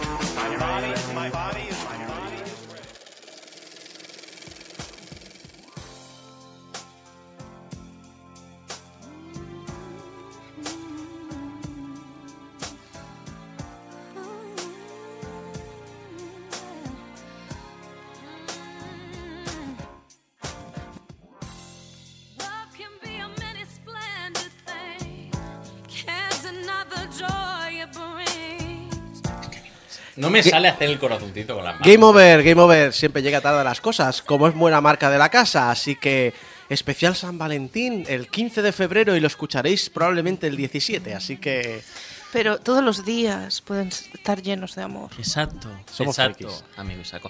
Porque ayer fue un día muy especial, fue 14 de febrero y ¿qué se celebraba? el, el estreno de Sonic la película. Correcto. ¡Exacto! Por eso os he traído una review de Sonic la película. ¡Wow! No, wow, no. ¿Dónde está aquí mi sección de amor? No, no, corta la música, hablo en serio. Eso, esto es una review de Sonic la película. Que no, que yo quiero verla, spoilers no. Tranquilo, la voy a hacer especialmente sin spoilers. Bien, vamos No, no, a hablar vaya- del argumento Te punto vuelvo, a por poner, punto. te vuelvo a poner música. o- Búscame, búscame de Sonic, anda. No tengo nada. de- Esto va en serio. eh, yo les habría propuesto a esta gente una sección de San Valentín, pero ayer es que dije, estaba en casa aburrido y dije, pues voy a ver, a ver la peli de Sonic, que vamos Ay, por los loles. No, no, no. Ayer nos propusiste, esta mañana me he tomado un café con él y estaba tomando notas y me ha dicho, esta sección va a ir de tal, tal, va a te- voy a hacer cuatro de no sé qué y un no sé cuántos. Me siento decepcionada ahora mismo. Creo que voy a salir a comerme el resto de galletas que tienen chocolate. No, pues más decepcionada, más decepcionada vas a estar porque vi la película de Sonic y me gustó. Mierda. Te creo. Y me gustó mucho. Parece correcto. Team Pero Foods- mucho. Team, Team Foods for the win. parece bien. O sea, estamos hablando de una película que yo considero que es buena. O sea, pero vamos por Pero, partes. pero ¿dónde está el problema aquí? Si las reviews están siendo buenas. ¿Dónde está? Ah, oh, soy el chico Edgy que voy a decir una cosa impopular. No, es que todo el mundo piensa que está bien. Eh, perdona.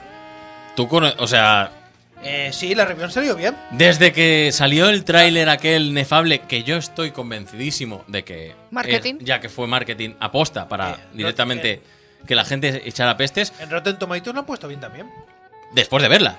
Hombre, claro, estaba hablando de la Efectivamente, pero antes las, pers- las perspectivas no eran buenas. Mi teoría siempre ha sido que lo que le parezca bien a Rotten Tomatoes suele ser un coñazo. También. También es verdad. Pero bueno, vamos a ir por partes. Porque ¿quién está detrás de Sonic la pinícula? Que es como tengo aquí puesto el. Cliff el- Bezinski.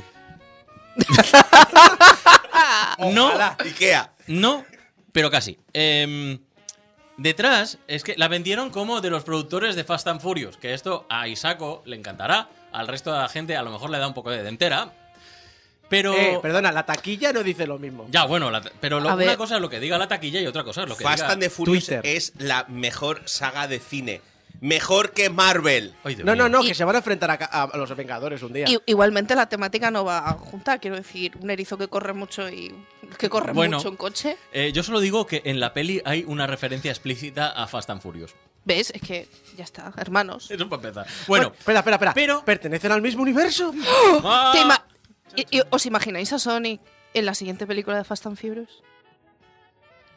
iría más rápido que Vin Diesel. Bueno, que me liáis.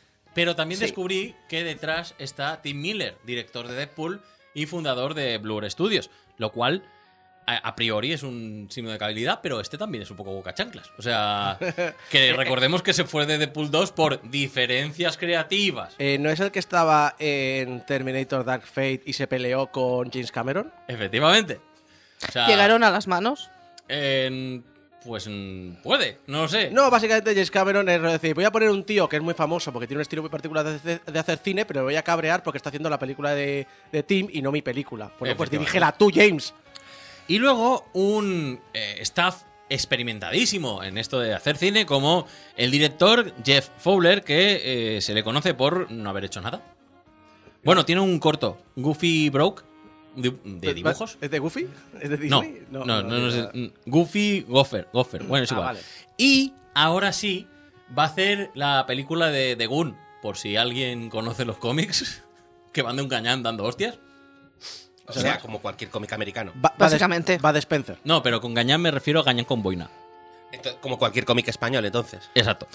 Y luego eh, los guionistas Josh, Josh Miller y Patrick Gossery, que han sido conocidos por obras de audiovisuales de gran calibre como la película de Hot Wheels o, mm, bueno, Into the Dark, que esta dicen que es buena.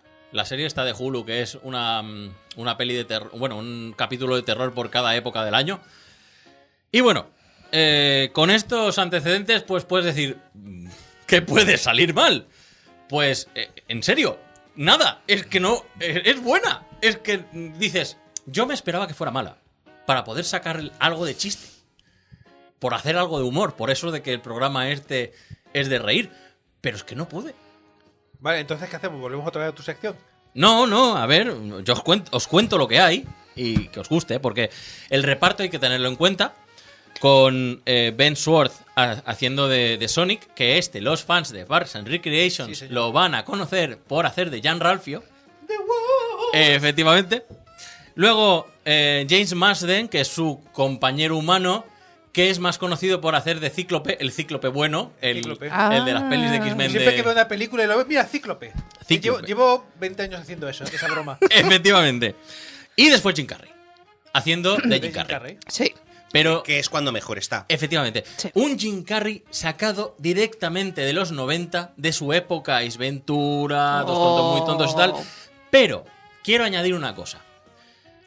Todos conocemos y amamos a Jim Carrey en mayor o menor medida. Quiero recordar que este hombre en Man of the Moon, on the Moon, hizo una inmersión tal que se dedicó un documental a ello. Ha pasado épocas muy jodidas de su vida, con papeles muy introspectivos. Claro, dices, este hombre, con todo lo que ha hecho, volver a hacer de villano de caricatura es como una ironía aún más mm, divertida de la vida, ¿sabes? Supongo que habrás visto la entrevista en la que, a la que le tuerce el gesto de malvado. ¿La has visto, no? Es que el hijo que de se le arruga la cara, es decir, Mira. es- la deforma completamente. Te lo voy a decir. eh, este tipo de películas que se notan que es en plan de que el actor tiene que pagar las facturas, te las puedes tomar de dos maneras. Puedes tomártela en plan de que se nota que no quieres estar ahí, como la mayoría, o puedes hacer como Jim Carrey, que es que el hijo de puta lo disfruta. Que ese es el tema. O sea, ya no es que lo haga bien para cubrir el expediente. No, no, es que el tío lo disfruta. Es que yo no estoy tan seguro que, sea, que esté muy, muy forzado allí. No, Muy- muy de- pero- muy de tengo que pagar las facturas. Pero obviamente esta película ni es de eh, arte de ensayo, No, ni es que ni lo pretende. Porque eh, yo tengo la teoría, eh, eh, esto he estado pensándolo mucho en, te- en tema de Sonic, o sea, la franquicia entera. Yo creo que el problema que ha tenido Sonic ha sido cuando se ha tomado en serio a sí mismo. O sea, los mejores juegos o productos relacionados con Sonic es cuando Vamos son a conscientes de que, ¿qué coño? Es un, Videojuego. es Vamos un puto videojuego. Hay que molarse. Ah, Vamos a molarnos. Exacto. No, Entonces, le, no le hables del lore a un fan acérrimo de Sonic. No, por favor, no le hables del lore. vale. Por favor. Eh, ya te digo que esta peli respeta el lore, pero respeta el lore bueno. El lore es bueno. El lore bueno. ¿Cuál es el lore bueno? El lore Jimsu. El lore de Sega de América. Ese es el lore bueno. Entonces, ese lo respeta. Os recuerdo que hay una Biblia de Sonic que ningún juego de Sonic respeta. Hay un, hay un vídeo de Polygon explicando el tema muy intensamente. Entonces, eh, voy a hacer una pequeña sinopsis, que muy pequeña y sin spoiler ninguno, y es Sonic es un erizo con un increíble poder que es codiciado por todos en su planeta natal. ¿De qué, No color, es, ¿De qué color es? es azul. Ah, vale. ¿Y el poder? ¿Tú qué crees? Es azul también. Ve el futuro. Bien. No, coño, que corre mucho. Eh, corre mucho y tiene un gran eh, conocimiento de la cultura pop de los 90 a niveles eh, estratosféricos. Uy, el target comercial no, se- no huele, no, no. No ha olido nada ahí. El no. caso es que para protegerse de todo y de todos, la cuidadora de Sonic lo manda a la Tierra. Y esto estoy hablando de Sonic desde pequeñito. Entonces, en la Tierra ha estado viviendo en un pueblo de la América Profunda. Lore de los 90 con un argumento de los 80. Sí, tal, cual. ¿Cómo es una licencia? ¿Dónde la metemos? En Estados Unidos. Eh, A ver, es- tiene sentido. Lore del 90, ¿cuándo se escribió? A ver, hay que decir que esta película es una- un gran ejemplo más del género que yo cariñosamente le he llamado animales fantásticos y cómo encontrarlos. Es decir, eh, criaturas que de, ra- mm, de mundos fantásticos que aparecen en, normalmente en medio de Nueva York. Como Como, por ejemplo, eh, Tortugas Ninja, Rex, un dinosaurio en Nueva York, la de los pitufos o esta que estamos hablando ahora. Y He-Man. Y He-Man. Porque la película de He-Man también lo hicieron. Es- tenemos, Espera, espera, un, espera. tenemos un lore que te cagas, tenemos un universo, tenemos Eternia. ¿Qué hacemos? ¿Mandar a Eh, He-Man a Nueva York? Espera, espera, espera. ¿Me está- ¿Estás considerando He-Man como un animal fantástico? ¡Sí! Sí, os- Es que es un animal. Uh. Y la, y la pantera esa que montaba es una persona. Efectivamente. Y, y es un género que yo celebro mucho, porque es uno de los mejores géneros que ha dado el cine de los 80-90. Esa, Gremlins también cuenta como parte de ese género. Entonces, esta peli es una mezcla de buddy movie y película de animales fantásticos y cómo encontrarlos. Entonces, eh, volviendo a lo que estábamos. El caso es que eh, Sonic es vive en la Tierra, lleva viviendo en la Tierra desde pequeñito, escondido, pero joder, es un puto chulo, tiene que hacer, o sea, se va exhibiendo por ahí, pero lo intenta hacer de manera que no lo ven. Entonces, un día no lo consigue, la lía tanto que el gobierno lo detecta y para ir a por él mandan al doctor Robotnik, que es un agente del gobierno un poquitín especial. ¿A qué se dedica este hombre? Antes de esto. Básicamente es un científico malvado. Pero, O sea, como cualquier científico estadounidense. efectivamente, pero es como el que mandan cuando hay conflictos armados de los cuales no quieren que se sepa nada. Y sea, ponen eh, ejemplos en plan de, eh, eh, de- detuvo la guerra en Afganistán. Y dice, ese país no existe. Gracias a él. Cosas así. Bien.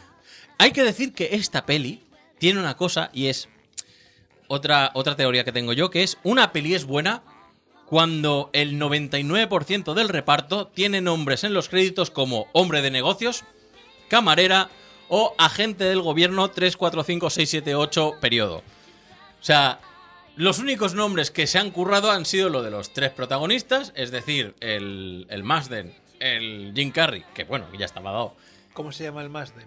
eh, Tom Wachowski. Es ¿Wachowski? típico- Wachowski, sí.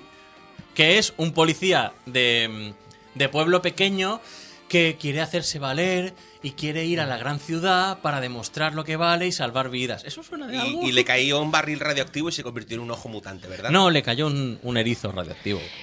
Creo que vas a tener que ir recordando el título de la película porque todo lo que estás explicando nos recuerda a tantas otras. Es, es Sonic. Sani. Bueno, eh, hay, Gotta hay- go fast. eh, a esas dos cosas hay referencia. Yo es que lo digo, o sea, es una película que no solamente tiene guiños, guiños hasta Sonic Manía. Ahí lo dejo. Guiños al, lo- a- al lore, guiños a los fans, en plan lo que dice. Y solamente para ti, Javi. Vale. Hay un guiño para Tú que eres fan de Soy Sega. un sufridor. Cuando veas la peli, en la fanfarria del logo de Sega. Eso te va a hacer saltar una lagrimita mínimo. Lo que decías de que mm, Sega, lo- bueno, Sonic, lo mejor es cuando no se respeta, el, hecho más claro es la cuenta parodia de Sonic de Hedgehog que se ha convertido en oficial. Es decir, realmente empezó haciendo bromitas, vamos a reírnos de Sonic. Somos, somos fans de Sonic que se ríen de Sonic porque sabemos por lo que está pasando. Y le tienen una carta libre y al final es oficial. Tiene hasta el tic de oficial de Twitter. eh, Sega. creo que Sega le ha invitado porque hace cosas de Sega, hace promociones de Sega. Es decir, realmente lo saben que lo que dices tú. Cuando no me tomo en serio y hago la bromita sobre mi propio estado, le llega a la gente. O sea, es una película que es tan consciente de sus límites y se ríe tanto de ellas que es que da igual. O sea, ahí ya, ya entras. Es que yo te lo, te lo juro, yo entré y, y fue. Es que me acompañó la peli, es que me lo pasé teta.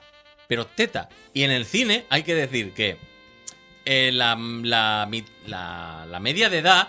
Habrá no me hagas bromas mientras estoy hablando que me desconcentras. eh, pues casi todos éramos mm, treintañeros viejunos como yo que íbamos por los loles. Que no, no, que ibas por los loles, pero crecisteis con una Mega Drive. Sí, básicamente. Y mm, salimos la, ma- la mayoría encantados. Y aconsejo quedarse a los créditos. Porque hay escena post créditos. Es que hay, hay dos, ¿no? ¿Verdad? Hay- pre y post. Sí, pero hacen como ahora como Marvel, que no son al final final, sino que las ponen por en medio para que no te tengas que quedar a todos los créditos. Hombre, creo, creo que una de ellas es la Una que se ha filtrado. La que se filtró hace un año. Sí, No sé nada. nada. No te lo decimos. Eh, pero yo te digo, o sea, lo único que rechina puede ser que digas, eh, es que es un argumento cliché de peli de los 80, 90, pero es que está muy bien construido. Porque me estás diciendo, o sea, eh, la construcción del personaje de Sonic en la película está tan bien justificado el motivo por el cual hace lo que hace que dices, venga, me vengo contigo. Porque muchas veces, cuando hay un personaje de este estilo, se puede. eh, hace- se hace la tendencia a que acabe un poco siendo un puchi de la vida. Puchi referencia al personaje extra de Raque- Rasca y Pica, que era un perro Es un rapero. episodio que tiene ya como 20 años. Bueno, pero es cultura popular. Pues entonces no lo expliques. Bueno, pero yo hago referencia a eso. Em, que acabe siendo un poco puchi. Entonces, el. ¿Qué? ¿Estaba temblando? Sí. Vale, gracias por cortar. Explicadlo. eso. ¿Qué Vale. ha pasado? Explica que, me ha temblado el móvil, que simplemente. Esas cosas que no tendría que hacer. Vale, lo siento. El tema de que no quede tan puchi es que queda un personaje que dices, a ver, no vamos aquí a buscar tridimensionalidad en un puta, una puta peli de, de niños pequeños basada en un videojuego. Pero los personajes están lo suficiente bien construidos como para que no te rechine, como para que digas, "Mm, me caen bien. Prefiero, prefiero infinitamente eso a que se pongan a hacer eh, piruetas argumentales diciendo voy a hacer la gran película de Sonic. No, Claro, es eso. A ver, que si queréis ver cine iraní en blanco y negro, está la sección de la, de la sección que viene después, el señor cine, seguro que nos comenta alguna. Aquí Oh, hemos venido, aquí hemos venido por el Cine si para el limitero. Es verdad que hay que preguntarle. A ver, Habrá, habrá que preguntarle. también hay que decir, cuando un tráiler empieza así, Soy Sonic, una bola azul de energía supersónica y más guapo que pa' qué. tampoco te esperas el cine Y iraní. más guapo que pa' qué. Eh, la traducción hay que decir ¿Quién es que mm, a mí me ha rechinado un poco. La, la he visto en versión original subtitulada, pero claro, los subtítulos estaban traducidos en base a, a lo que iban a cómo iban a traducir el doblaje. Eh, ¿Sabes de estas cosas que dices? Me, me da un poco el cringe, pero no sabría cómo traducirlo Eh, En el, mejor. en el tráiler no lo, no lo puse y, a- y ahora lo vi hace una semana y no me acuerdo, pero recuerdo que hacían una traducción de un término inglés que no tenía que cambiar porque creo que es una marca y lo traducían al castellano y no tenía sentido. Sí. Le pasó eso. Eh, le han querido poner una muletilla que no tiene en la versión original. Hombre, como lo de puta madre de las tortugas ninja en España, es- eh, casi, en vez casi. de Cobabunga. Exacto. Pero mm, Cobabunga es un. es- la muletilla es- existe. Pero aquí lo que pasa es que Awesome lo han traducido a Sónico. ¿Qué dices? ¿Vale? ¿Ok? No. Eh, no. No. No. No. Y bueno, en fin. Pero es eso, es una de esas cosas que a mí me da de entera, pero es que no sé cómo lo habría traducido yo. El prisas. El Prisas. Ah, bueno, aparte, cosas del marketing, el Prisas. Que eso, bueno, hace gracia. Pero es porque han, jugado un poco con la idea de, a ver, esta peli es lo que es. Las cosas como son. Entonces, eh, tengo que decirlo, o sea, la peli yo salí muy, muy satisfecho. Abusa un poco del efecto de mm, slow motion que últimamente se usa mucho en las películas de acción. Pero claro, dices, es Sonic. O sea, es como que es el mejor, la mejor excusa que tenías para hacer secuencias de, de slow motion en el- plan de uno que va muy rápido. Como lo- los. X-Men con Mercurio. pues, Exacto. Pero es que lo pide, ¿no? Lo pide. Pero es que como es un efecto que hasta en aves de presa también se ha puesto, es en plan de se está usando mucho o se está abusando mucho. En esta peli se usa más de lo que debería, pero bueno, y hay un chiste que, no que está en el tráiler y no está en la peli. Oh, ¿Eso es bueno o malo? Es malo porque el chiste era buenísimo. Era el de. El de los pasos de- del marcador. De, ah, mira, dos, mi- dos millones de, de pasos. ah, claro, como era bueno, ah, no pasó el corte. Joder, pues vaya mierda. Pues ya os digo, o sea, mm, la película quedé muy contento. Me jode porque así habría tenido más eh, en la sección para, para rascar. Pero lo digo bien en serio, si buscáis una peli. O sea, si sois fan del personaje, Javi, tienes que ir. Es- Yo quería ir a verla, pasa que yo no pude. ¿Es la, es la mejor adaptación de un videojuego? Ahora mismo, yo diría que sí. Es que. No puede ser mejor que Mortal Kombat la película. eh, Ah. eh, bueno, eh, yo diría. A ver cómo te lo decimos. diría- No, déjalo, Porque, a ver- Déjalo que es feliz. Una pregunta a los de la mesa. ¿Habéis visto Det- Detective Pikachu? Sí. No. Vale, el único que lo has visto es tú. Sí. No, yo la he visto. Ah, tú lo has visto. Es que se te sigue ignorando. Por Mortal Kombat te estaba ignorando, perdona. Em, ¿Qué os pareció? Bien, bien. Pues me sigue gustando más Mortal Kombat. Vale. Yo creo que está un poco a la altura. ¿De Mortal Kombat? Y, No, y- y- de- y os de- olvidáis de la adaptación de Assassin's Creed. Em, Por eso que Pikachu. Pikachu.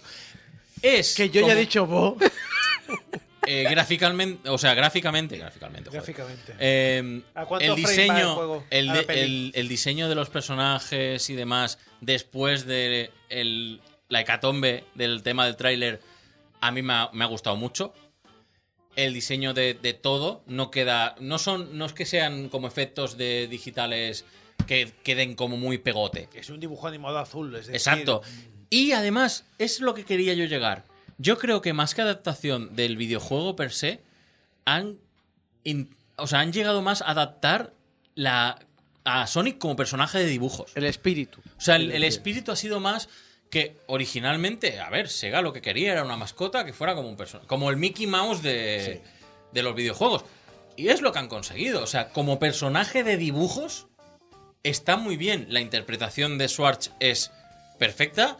El justito de. mm, que te incordie lo justo para no parecer. Perdona, Débora. No, no, no, sí, sí. Eh, que, no parece, que no parezca un incordio, pero es Sonic al fin y al cabo.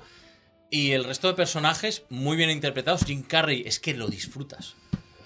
Lo disfrutas viéndolo, en serio. A ver, yo voy a decir, muchas gracias por la recomendación. Yo no voy a ir al cine a verla, pero a ver, ¿dónde está mi sección de juegos de amor? Cuando tenga yo el amor, tendrás tu sección de juegos de amor.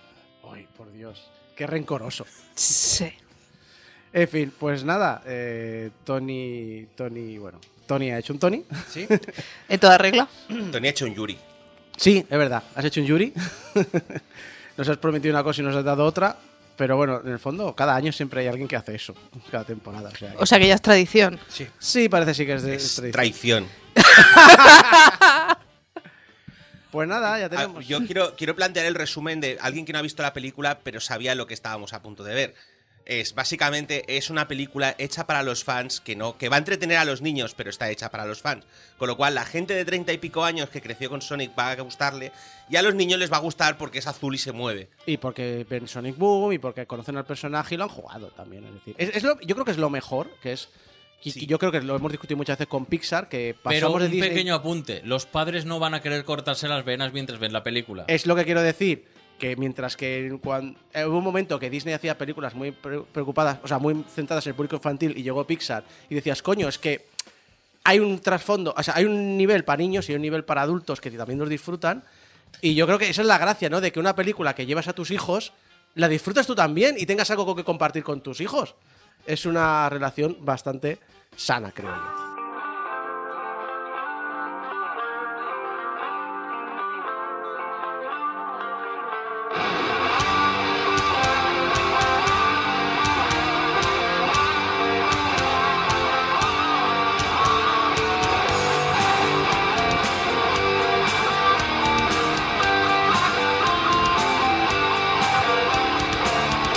Y bueno, volvemos, volvemos a una de esas grandes aficiones que durante generaciones, y hablo de generaciones incluso anteriores a mí, por mucho que me llaméis señor mayor, eh, han reunido a montones de amigos alrededor de una mesa que es el rol. Y el experto aquí para hablarnos de rol es Volcano. ¿Qué tal? Pues eh, bueno, mm, voy a desviarme un poquito del tema. Porque ¿Otro, ¿Otra vez? ¿Otro, ¿Qué pasa? otro más? ¿Qué ¿Nos han troleado hoy? todo el mundo? Pues sí, El- hoy el vamos juego- a jugar una partida de rol en directo. De Sonic. Venga, Sonic, sí, de sí, Sonic. sí, sí, venga, venga, venga, yo me pido. eh, yo, me pido el Sonic el personaje, arizo. yo me pido el personaje que tenga el arma más grande. Vale, entonces será Robotnika. Perfecto. Bien, eh, no. Eh, como es el primer, como es eh, la primera sección de rol del año 2020, os voy a hablar. Eh, es que el problema es que no- o sea, tengo por regla hablar de juegos de rol que estén activos en España y se puedan comprar. O por lo menos descargar gratuitamente. Y este está descatalogadísimo. Pero es que es 2020 y vamos a hablar de Cyberpunk 2020. ¡Wow!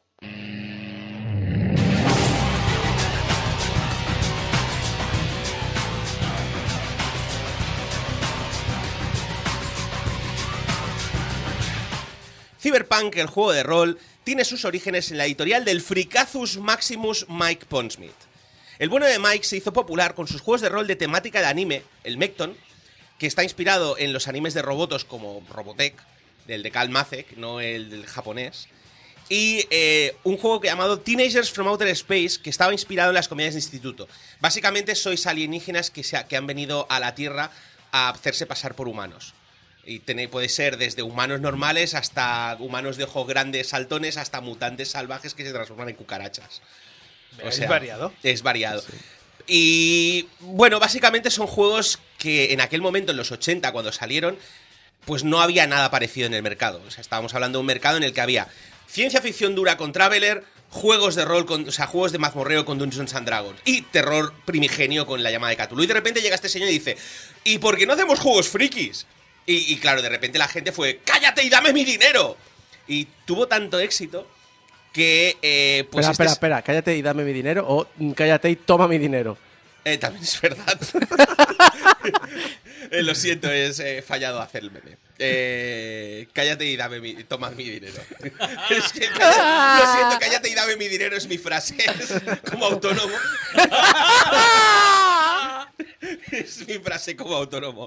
Calla y págame. Eh, bueno, pues el señor tuvo tanto éxito en el mercado así como alternativo que acabó fundando su propia editorial, eh, R Talsorian Games. No me preguntéis qué significa la R, porque no lo he conseguido averiguar. ¿Y tal Sorian? Tampoco. Talsorian suena a apellido extraño. Bueno. Y eh, lo primero que hizo este señor, obviamente, fue lanzar versiones actualizadas, eh, Mecton segundo y eh, Teenagers from Outer Space segunda edición, porque, mm, bueno, es lo que hay. Ya, ya el trabajo ya está hecho. El trabajo ya está hecho, lo limpio un poco, lo reedito. De hecho, eh, R. Talsorian Games es una editorial que destaca por ser de la, la primera editorial americana en usar eh, herramientas de autoedición. Todas las editoriales de aquella época hacían typesetting clásico por offset. Estamos hablando de los años 80, en la que el tener un ordenador para hacer este tipo de cosas no, no era lo normal. Y este señor se, empezó a usar las primeras versiones de los Paymaker y los cosas de estas para hacer sus propios manuales, eh, ahorrándose un dinero que pues evidentemente se trasladaba en un coste más asequible y, permiti- y permitía sacar un producto ah, más alternativo sin quebrar. Hombre, también le pega, ¿no? La- a, a sus temáticas, ¿no? Sí. Abusaba, el único problema es que abusaba mucho del clipar barato. Pero eso se solucionó con el tiempo. Microsoft Word presenta.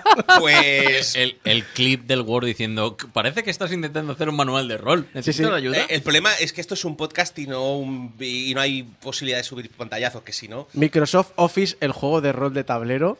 Y me echo de ficha de personaje a Clippy. Yo- yo solo y, yo al digo- y, y el otro dice, y yo al perro. Y yo el mago. Yo tenía el perro, es verdad. Era buenísimo. Yo, yo solo os digo que había más de un título que parecía hecho con el WordArt y eso que el WordArt todavía no existía.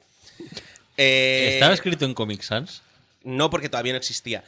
En 1987, Talsorian saca la primera edición de Cyberpunk, Cyberpunk 2013. ¿Qué? ¿Qué? ¿Hay precuela? ¿Hay Hay- precuela? Hay precuela, hay precuela. El juego viene a caballo de la publicación de la antología Mirror Shades y la novela Hardwired, que son consideradas el punto álgido del género. Y esta última novela además fue de gran inspiración a Pondsmith, ya que el autor de la misma ayudó a testear el juego original. Cyberpunk 2013 se vendió muy bien y Talsorian rápidamente sacó unos cuantos suplementos seguidos de una, una segunda edición en 1990, llamada Cyberpunk 2020, que es la que llegaría junto, gracias a Dios, con las ilustraciones de la versión italiana, que eran muchísimo, muchísimo mejores que la versión americana, y llegaría a nuestras tierras tres años más tarde, en 1993, de la mano de M+D.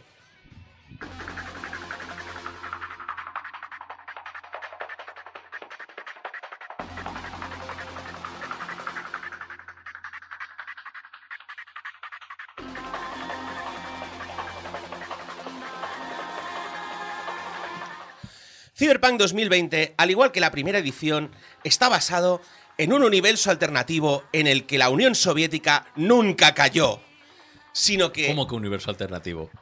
Eh, Sí, desgraciadamente en este universo la Unión Soviética no existe ya. Eso es lo que tú te crees. Existe, la, existe, la, existe la- la unión de Putin, pero no es lo mismo. Sino que la Unión Soviética no solo no cayó, sino que se fue a colonizar Marte. El continente americano fue arrasado por bioplagas diseñadas por la CIA y donde las corporaciones esencialmente controlan el mundo. Es un mundo donde todo lo bonito y guay viene de Asia y donde las tribus urbanas están disfrazadas temáticamente, comparten espacio con grupúsculos radicales fascistoides y con sectas ultraconservadoras cristianas. Vamos, como ahora. Menuda Sí, mezcla. Viene a ser el 2020 actual, salvo por lo de la Rusia soviética. Pero Sí. menuda Y mezcla, y ¿no? y salvo la tecnología, chachi. Sí, O sea, vaya mierda de presente. Espera, espera, ¿podemos sustituir la Rusia soviética por Corea del Norte? mm, no cuela, me temo que no. Por supuesto, aparte de las cosas que son desgraciadamente sospechosamente parecidas a la vida real, también tenemos los tropos clásicos de la literatura cyberpunk. Los brillantes ciberimplantes cromados, las drogas nootrópicas de diseño, los activistas roteri... Perdón, es que se me va la lengua, se me trengua la lava con Es eso. la emoción. Lo Sí. que decía, todo lo, todo lo guay no está. los activistas rockeros de estética glam. No sé si esto realmente querríamos que eso existiera. Porque Por White, supuesto. White- Whitesnake hizo mucho daño. Keanu Reeves. Tenemos a Mario Vaquerizo, ¿te sirve? Uf. No, por favor. Tenemos a Andy no. Lucas. Eh, Que van a hacer videojuego. Bueno, que en este universo está Keanu Reeves. Te- Tenemos la canción esa de. no- que era, no, no me acuerdo qué grupo era. de Te doy todo mi amor, arroba lo Tam Tam Go. com. Dios, no, pero. ¿cuántos años tiene esa canción? No sé, pero duele mucho. Eh, tenemos realidad virtual. O sea, todo el internet no existe, está reemplazado por una especie de realidad virtual donde la física, o sea, la realidad física y, y el internet se mezclan en una especie de conjunto extraño. ¿Es Ready Player One? Sí, un poquito una cosa del estilo. Y por supuesto, violencia máxima a punta pala. Y es que, aunque un servidor siempre ha preferido la vertiente más como de intrigas, lo cierto es que Cyberpunk 2020 es un juego donde la violencia exagerada hasta niveles cómicos está a la orden del día. Em, no, como yo no he jugado nunca a Cyberpunk, eh, no sé si la estoy cagando aquí, pero me parece recordar que se vendían eh, pistolas automáticas de un solo cargador en expendedores automáticos o algo así. Sí, básicamente eh, existen los polímeros de un disparo que eh, no es que fueran de un solo tiro, es realmente solían tener un cargador. Tú podías ir a, cualquier esquina, solía haber una máquina expendedora de eh, gachapones, pero algo que en vez de gachapones eran eh, pistolas semiautomáticas de bajo calibre eh, enfundadas en plástico para parecer pues phasers de Star Wars o, y eran coleccionables. La cosa era hace con todas y luego un matato de la gente. Bueno, O sea, prioridades. En Asturias tienen vending de cachopos, en Cyberpunk tienen de pistolas. Correcto. Ca- ca- Cachopopunk 2020.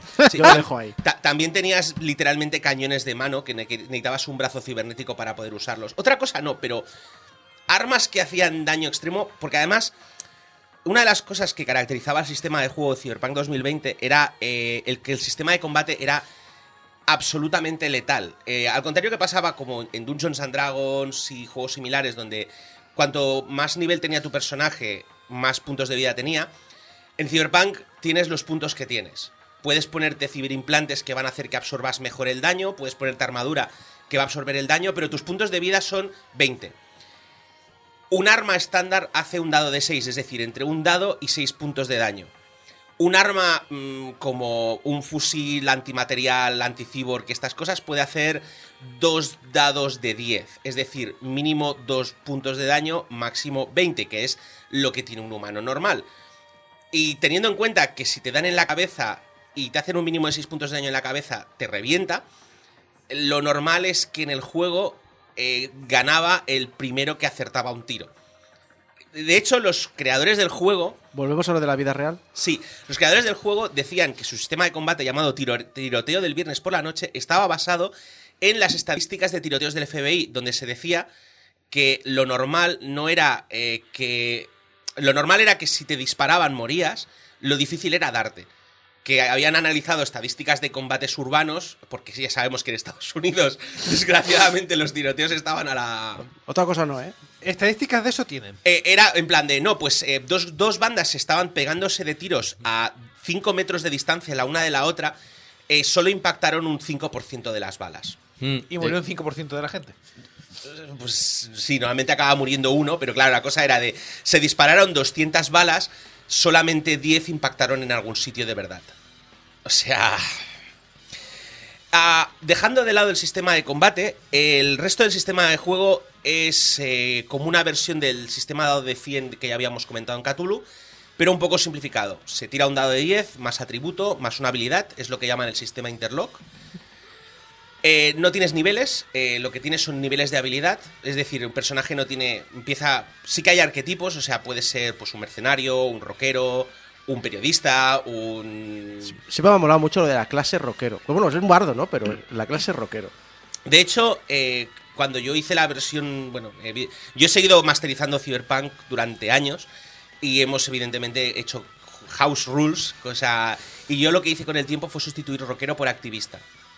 Porque la gracia era que tú mirabas las estadísticas de rockero y rockero sí que está muy pensado para que lleves a un rockero glam y cosas de estas, pero en realidad eh, lo, lo que tiene es la habilidad de artístico.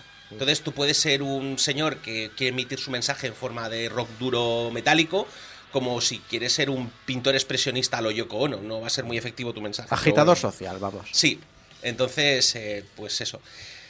Pero los arquetipos no tienen niveles, no eres un rockero de nivel 1, eres un rockero con una serie de habilidades y tus puntos de experiencia van a mejorar tus habilidades. Y, ahí está. Cuanto mejor eres, más efectivo te vuelves. Pero eh, mueres igual de rápido. Este sistema también lo usaría Talsorian en Mecton 2. Y la verdad es que funciona muy bien. No es el sistema más fácil de jugar, pero es un sistema que funciona muy bien a la hora de hacer fichas. Otra cosa que tiene que estar muy bien el sistema es el, pro- la, sistema- la manera de crear los personajes. Tiene una cosa que se llama el Life Path Generation, o algo así. Yo, hoy mi inglés no va a ir muy bien, ya os aviso. Eh, Se en- entiende, En, el que básicamente te tiras dos horas tirando dados y acabas con una ficha de personaje, con una biografía completa, los rollos que tuvo, citas, eh, tuvo un amor trágico que fue asesinado y luego lo metieron en la cárcel. Biografía a base de dados. Sí, lo gracioso es que este sistema es tan efectivo que yo lo he seguido aprovechando para todos los otros Y personajes. para, tu- para tus identidades alternativas, ¿no? Sí.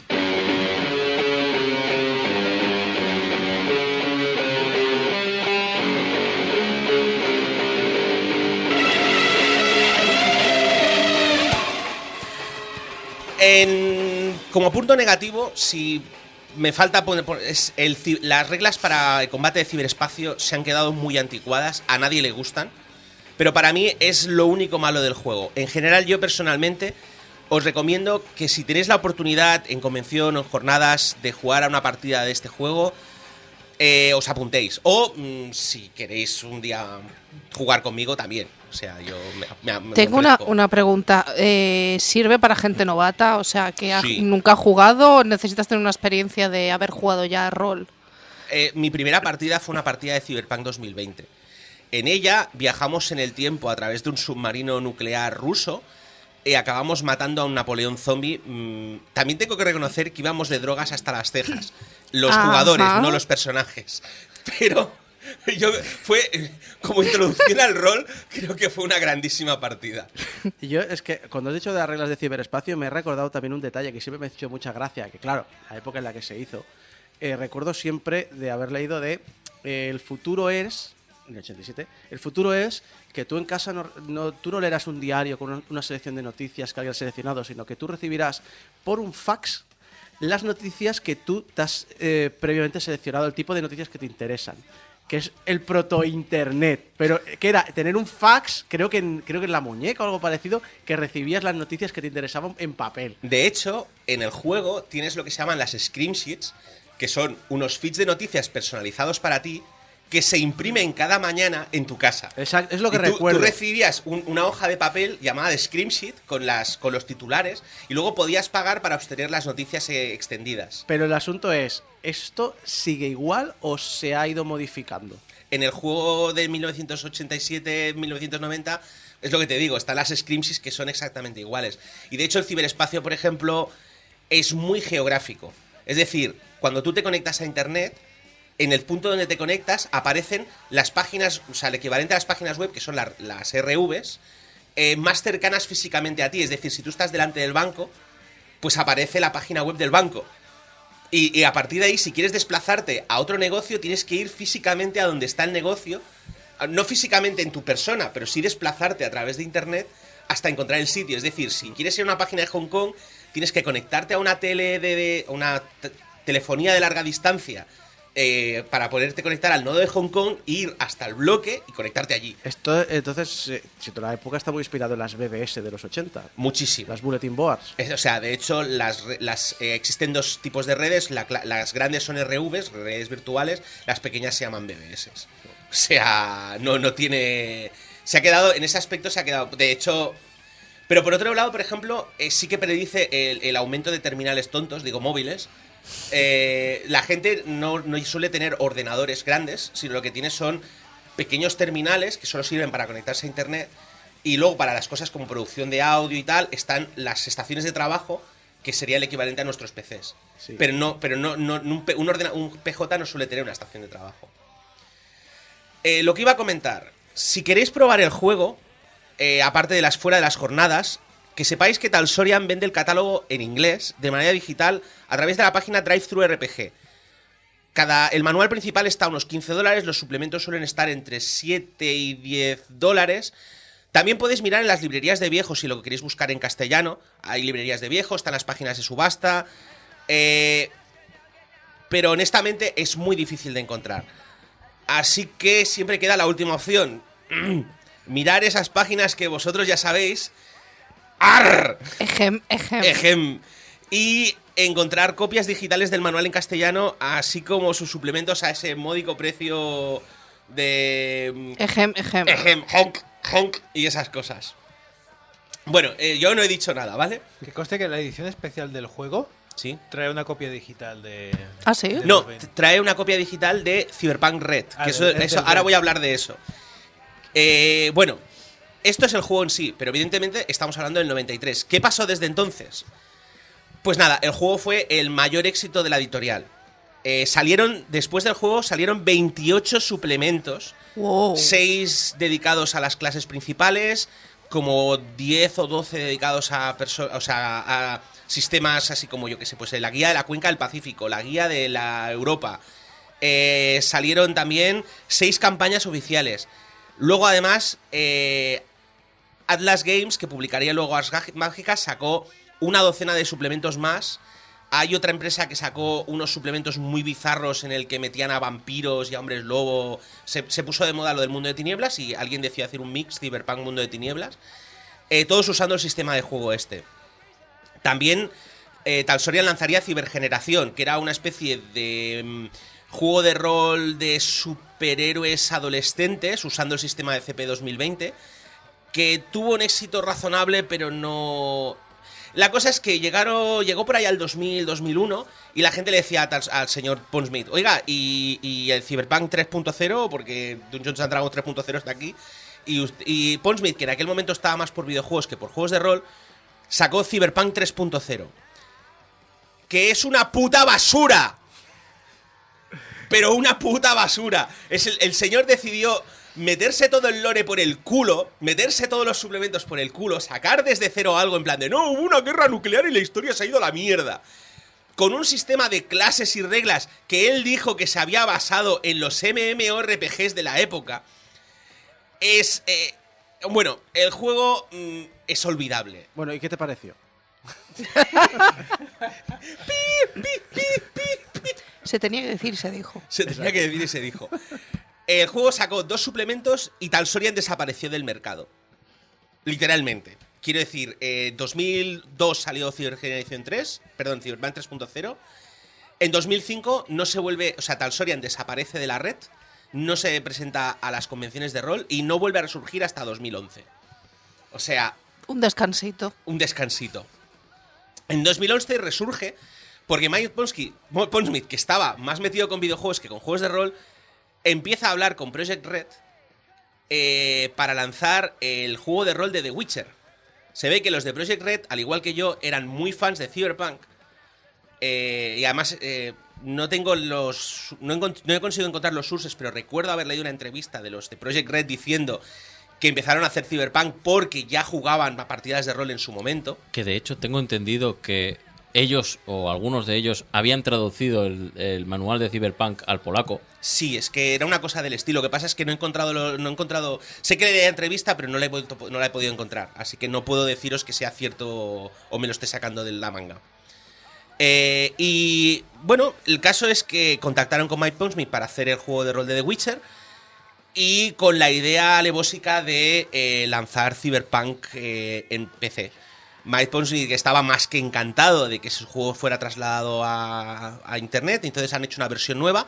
Cyberpunk Red usa un nuevo lore de nuevo. eh, en este nuevo lore la, la Unión Soviética ha caído, o sea que ya no me gusta. no podemos hablar de la Rusia soviética, Bueno, no, no es está bueno. China para sustituirla. Eh, no, porque Europa se supone que es el punto central. Pero bueno, es igual. eh, se- saldrá un nuevo manual de rol, Cyberpunk Red.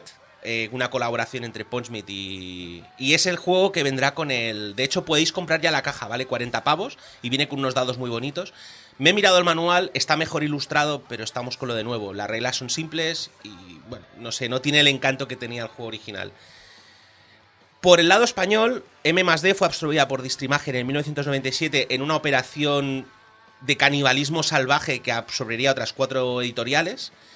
Eh, Factoría- la única que sobrevivió a la masacre fue Factoría Ideas, que quebró en 2015, pero después de sacar tropocientos suplementos de Mundo de Nieblas, de los que ya hablaremos. Y bueno, mm, como me queda un poquito, os hablaré de las alternativas. Que no hay ninguna. O sea, si queréis jugar a Cyberpunk, jugáis a Cyberpunk 2020. Cyberpunk para GURPS, para nenas. Juegos modernos de Cyberpunk, para nenas. Todos nenas. Perdón. Luego Ah. me llama mi viejo, ¿sabes? Sí. Sí, sí, sí. ¿Vale? Que no, que, que tenéis que jugar a Cyberpunk 2020. Pero entonces, el, a- a- en cuestiones del lore, no de, Sí. de, de tal. Em, ¿Cómo, o sea, qué, qué sentido tiene el- la Unión Soviética por un lado sigue, luego cae, luego hay una guerra nuclear? Es que no me... ha- No, no, Si son eh, mundos alternativos, es una línea es una línea temporal. continua que se han ido montando. En, en Cyberpunk 2020, la cosa es que Estados Unidos nunca llega a ser el poder hegemónico que es en el mundo real. O sea, porque la CIA monta un pitote gigante, intenta acabar con lo. O sea, en vez de hacer lo que hizo en la vida real, que es financiar a los, a, a los productores de coca para desestabilizar las provincias de Sudamérica, genera, crea una especie de eh, virus eh, que se come las plantas de coca. Salvo que el virus muta, se come a todas las plantas y el continente americano queda reducido prácticamente a cenizas. Entonces, Estados Unidos se va a la mierda, las corporaciones compran Estados Unidos y el resto de Sudamérica. Eh, y, y- y nada. Eh, Bueno, pues Cyberpunk 2020 para los ¡Jugad! aficionados. ¡Jugad! Y que este año tendremos una continuación o una introducción para muchas personas en 2077. Muchas gracias, Volcano, por tu charla mm, TED de Cyberpunk 2020.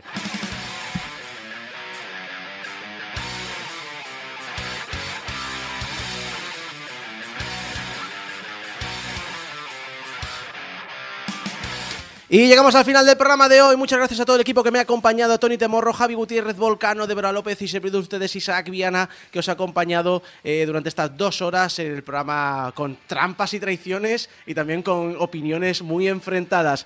Eh, señor Cine, ¿ha visto ya la película de Sonic? Que estaba durmiendo. Ah, ¿Qué? vale. ¿Qué ¿Ha visto la película de Sonic? No, yo no, para que la veáis vosotros y ya está. Ah, sí. ¿Qué? No, no, lo contaba. 25 minutos de charla ha tenido este hombre. Ya, impresionante. Y lo dicho, eh, recordad que nos podéis ayudar a mantener el hosting activo en portalgameover.com barra donaciones, portalgameover.com barra donaciones. ¡Alimentad Eh, al ganso! Eh, eh, exacto, tenéis el ganso también ahí. Eh, en las redes sociales estamos siempre como Portal Game Over y nos podéis escuchar en la radio en directo, obviamente, pero también por descarga directa iTunes, programas de podcast, iBox, YouTube y Spotify. Recordad que en YouTube tenemos tanto la versión webcam en directo como el podcast ya editado y que se oye un poquito mejor. Recordad que nos podéis enviar vuestros mensajes de amor a público arroba y vuestros mensajes de odio a Volcano, está encantado de Cyberpunk 3.0 arroba portalgameover.com. Nos vemos la semana que viene en el programa 706 de Game Over. Hasta entonces.